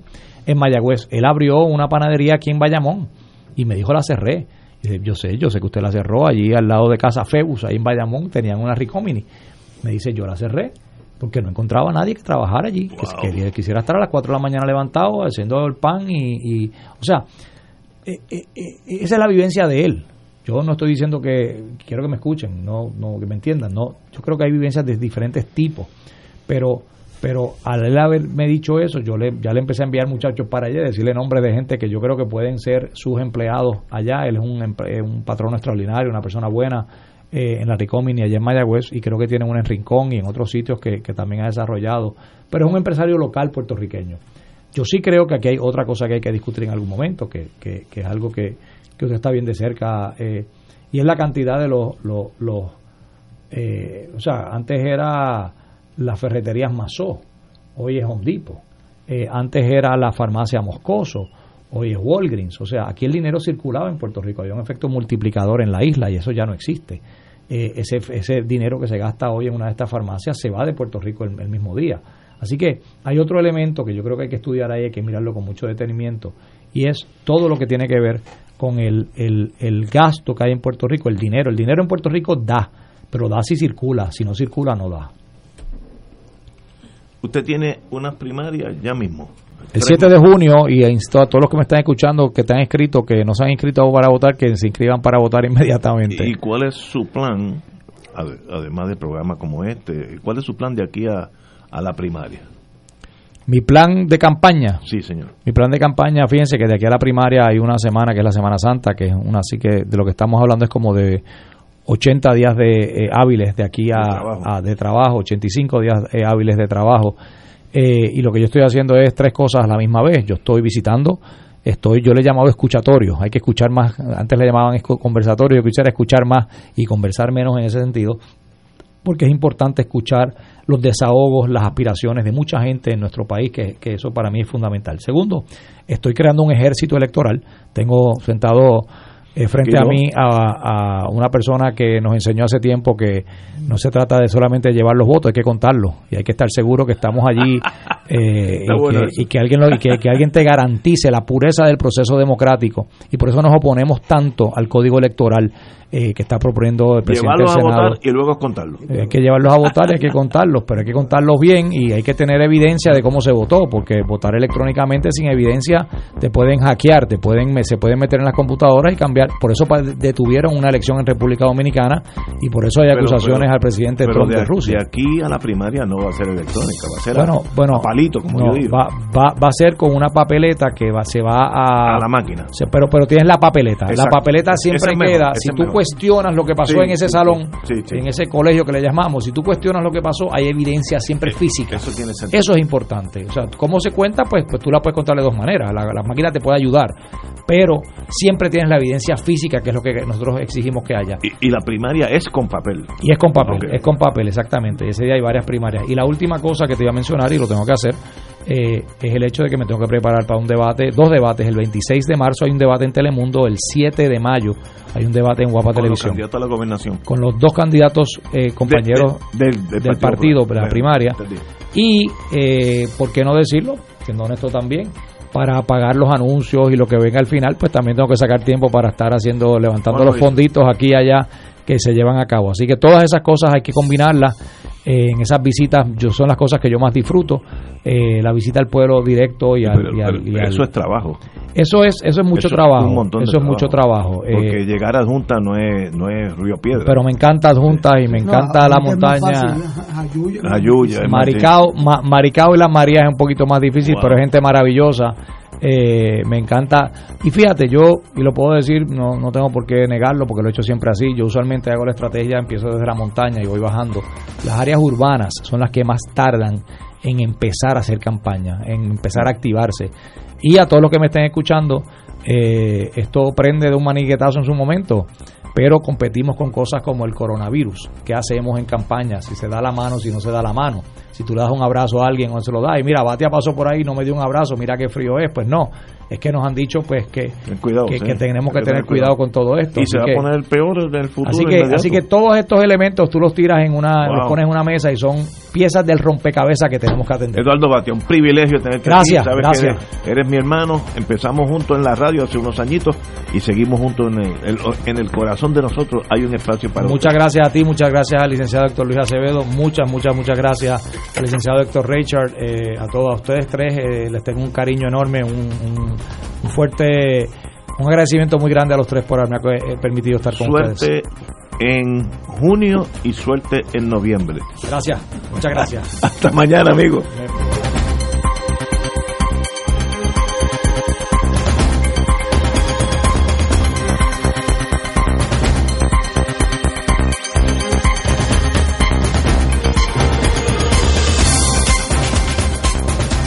Esta emisora y sus anunciantes no se solidarizan necesariamente con las expresiones vertidas en el programa que acaban de escuchar. Radio Paz 810.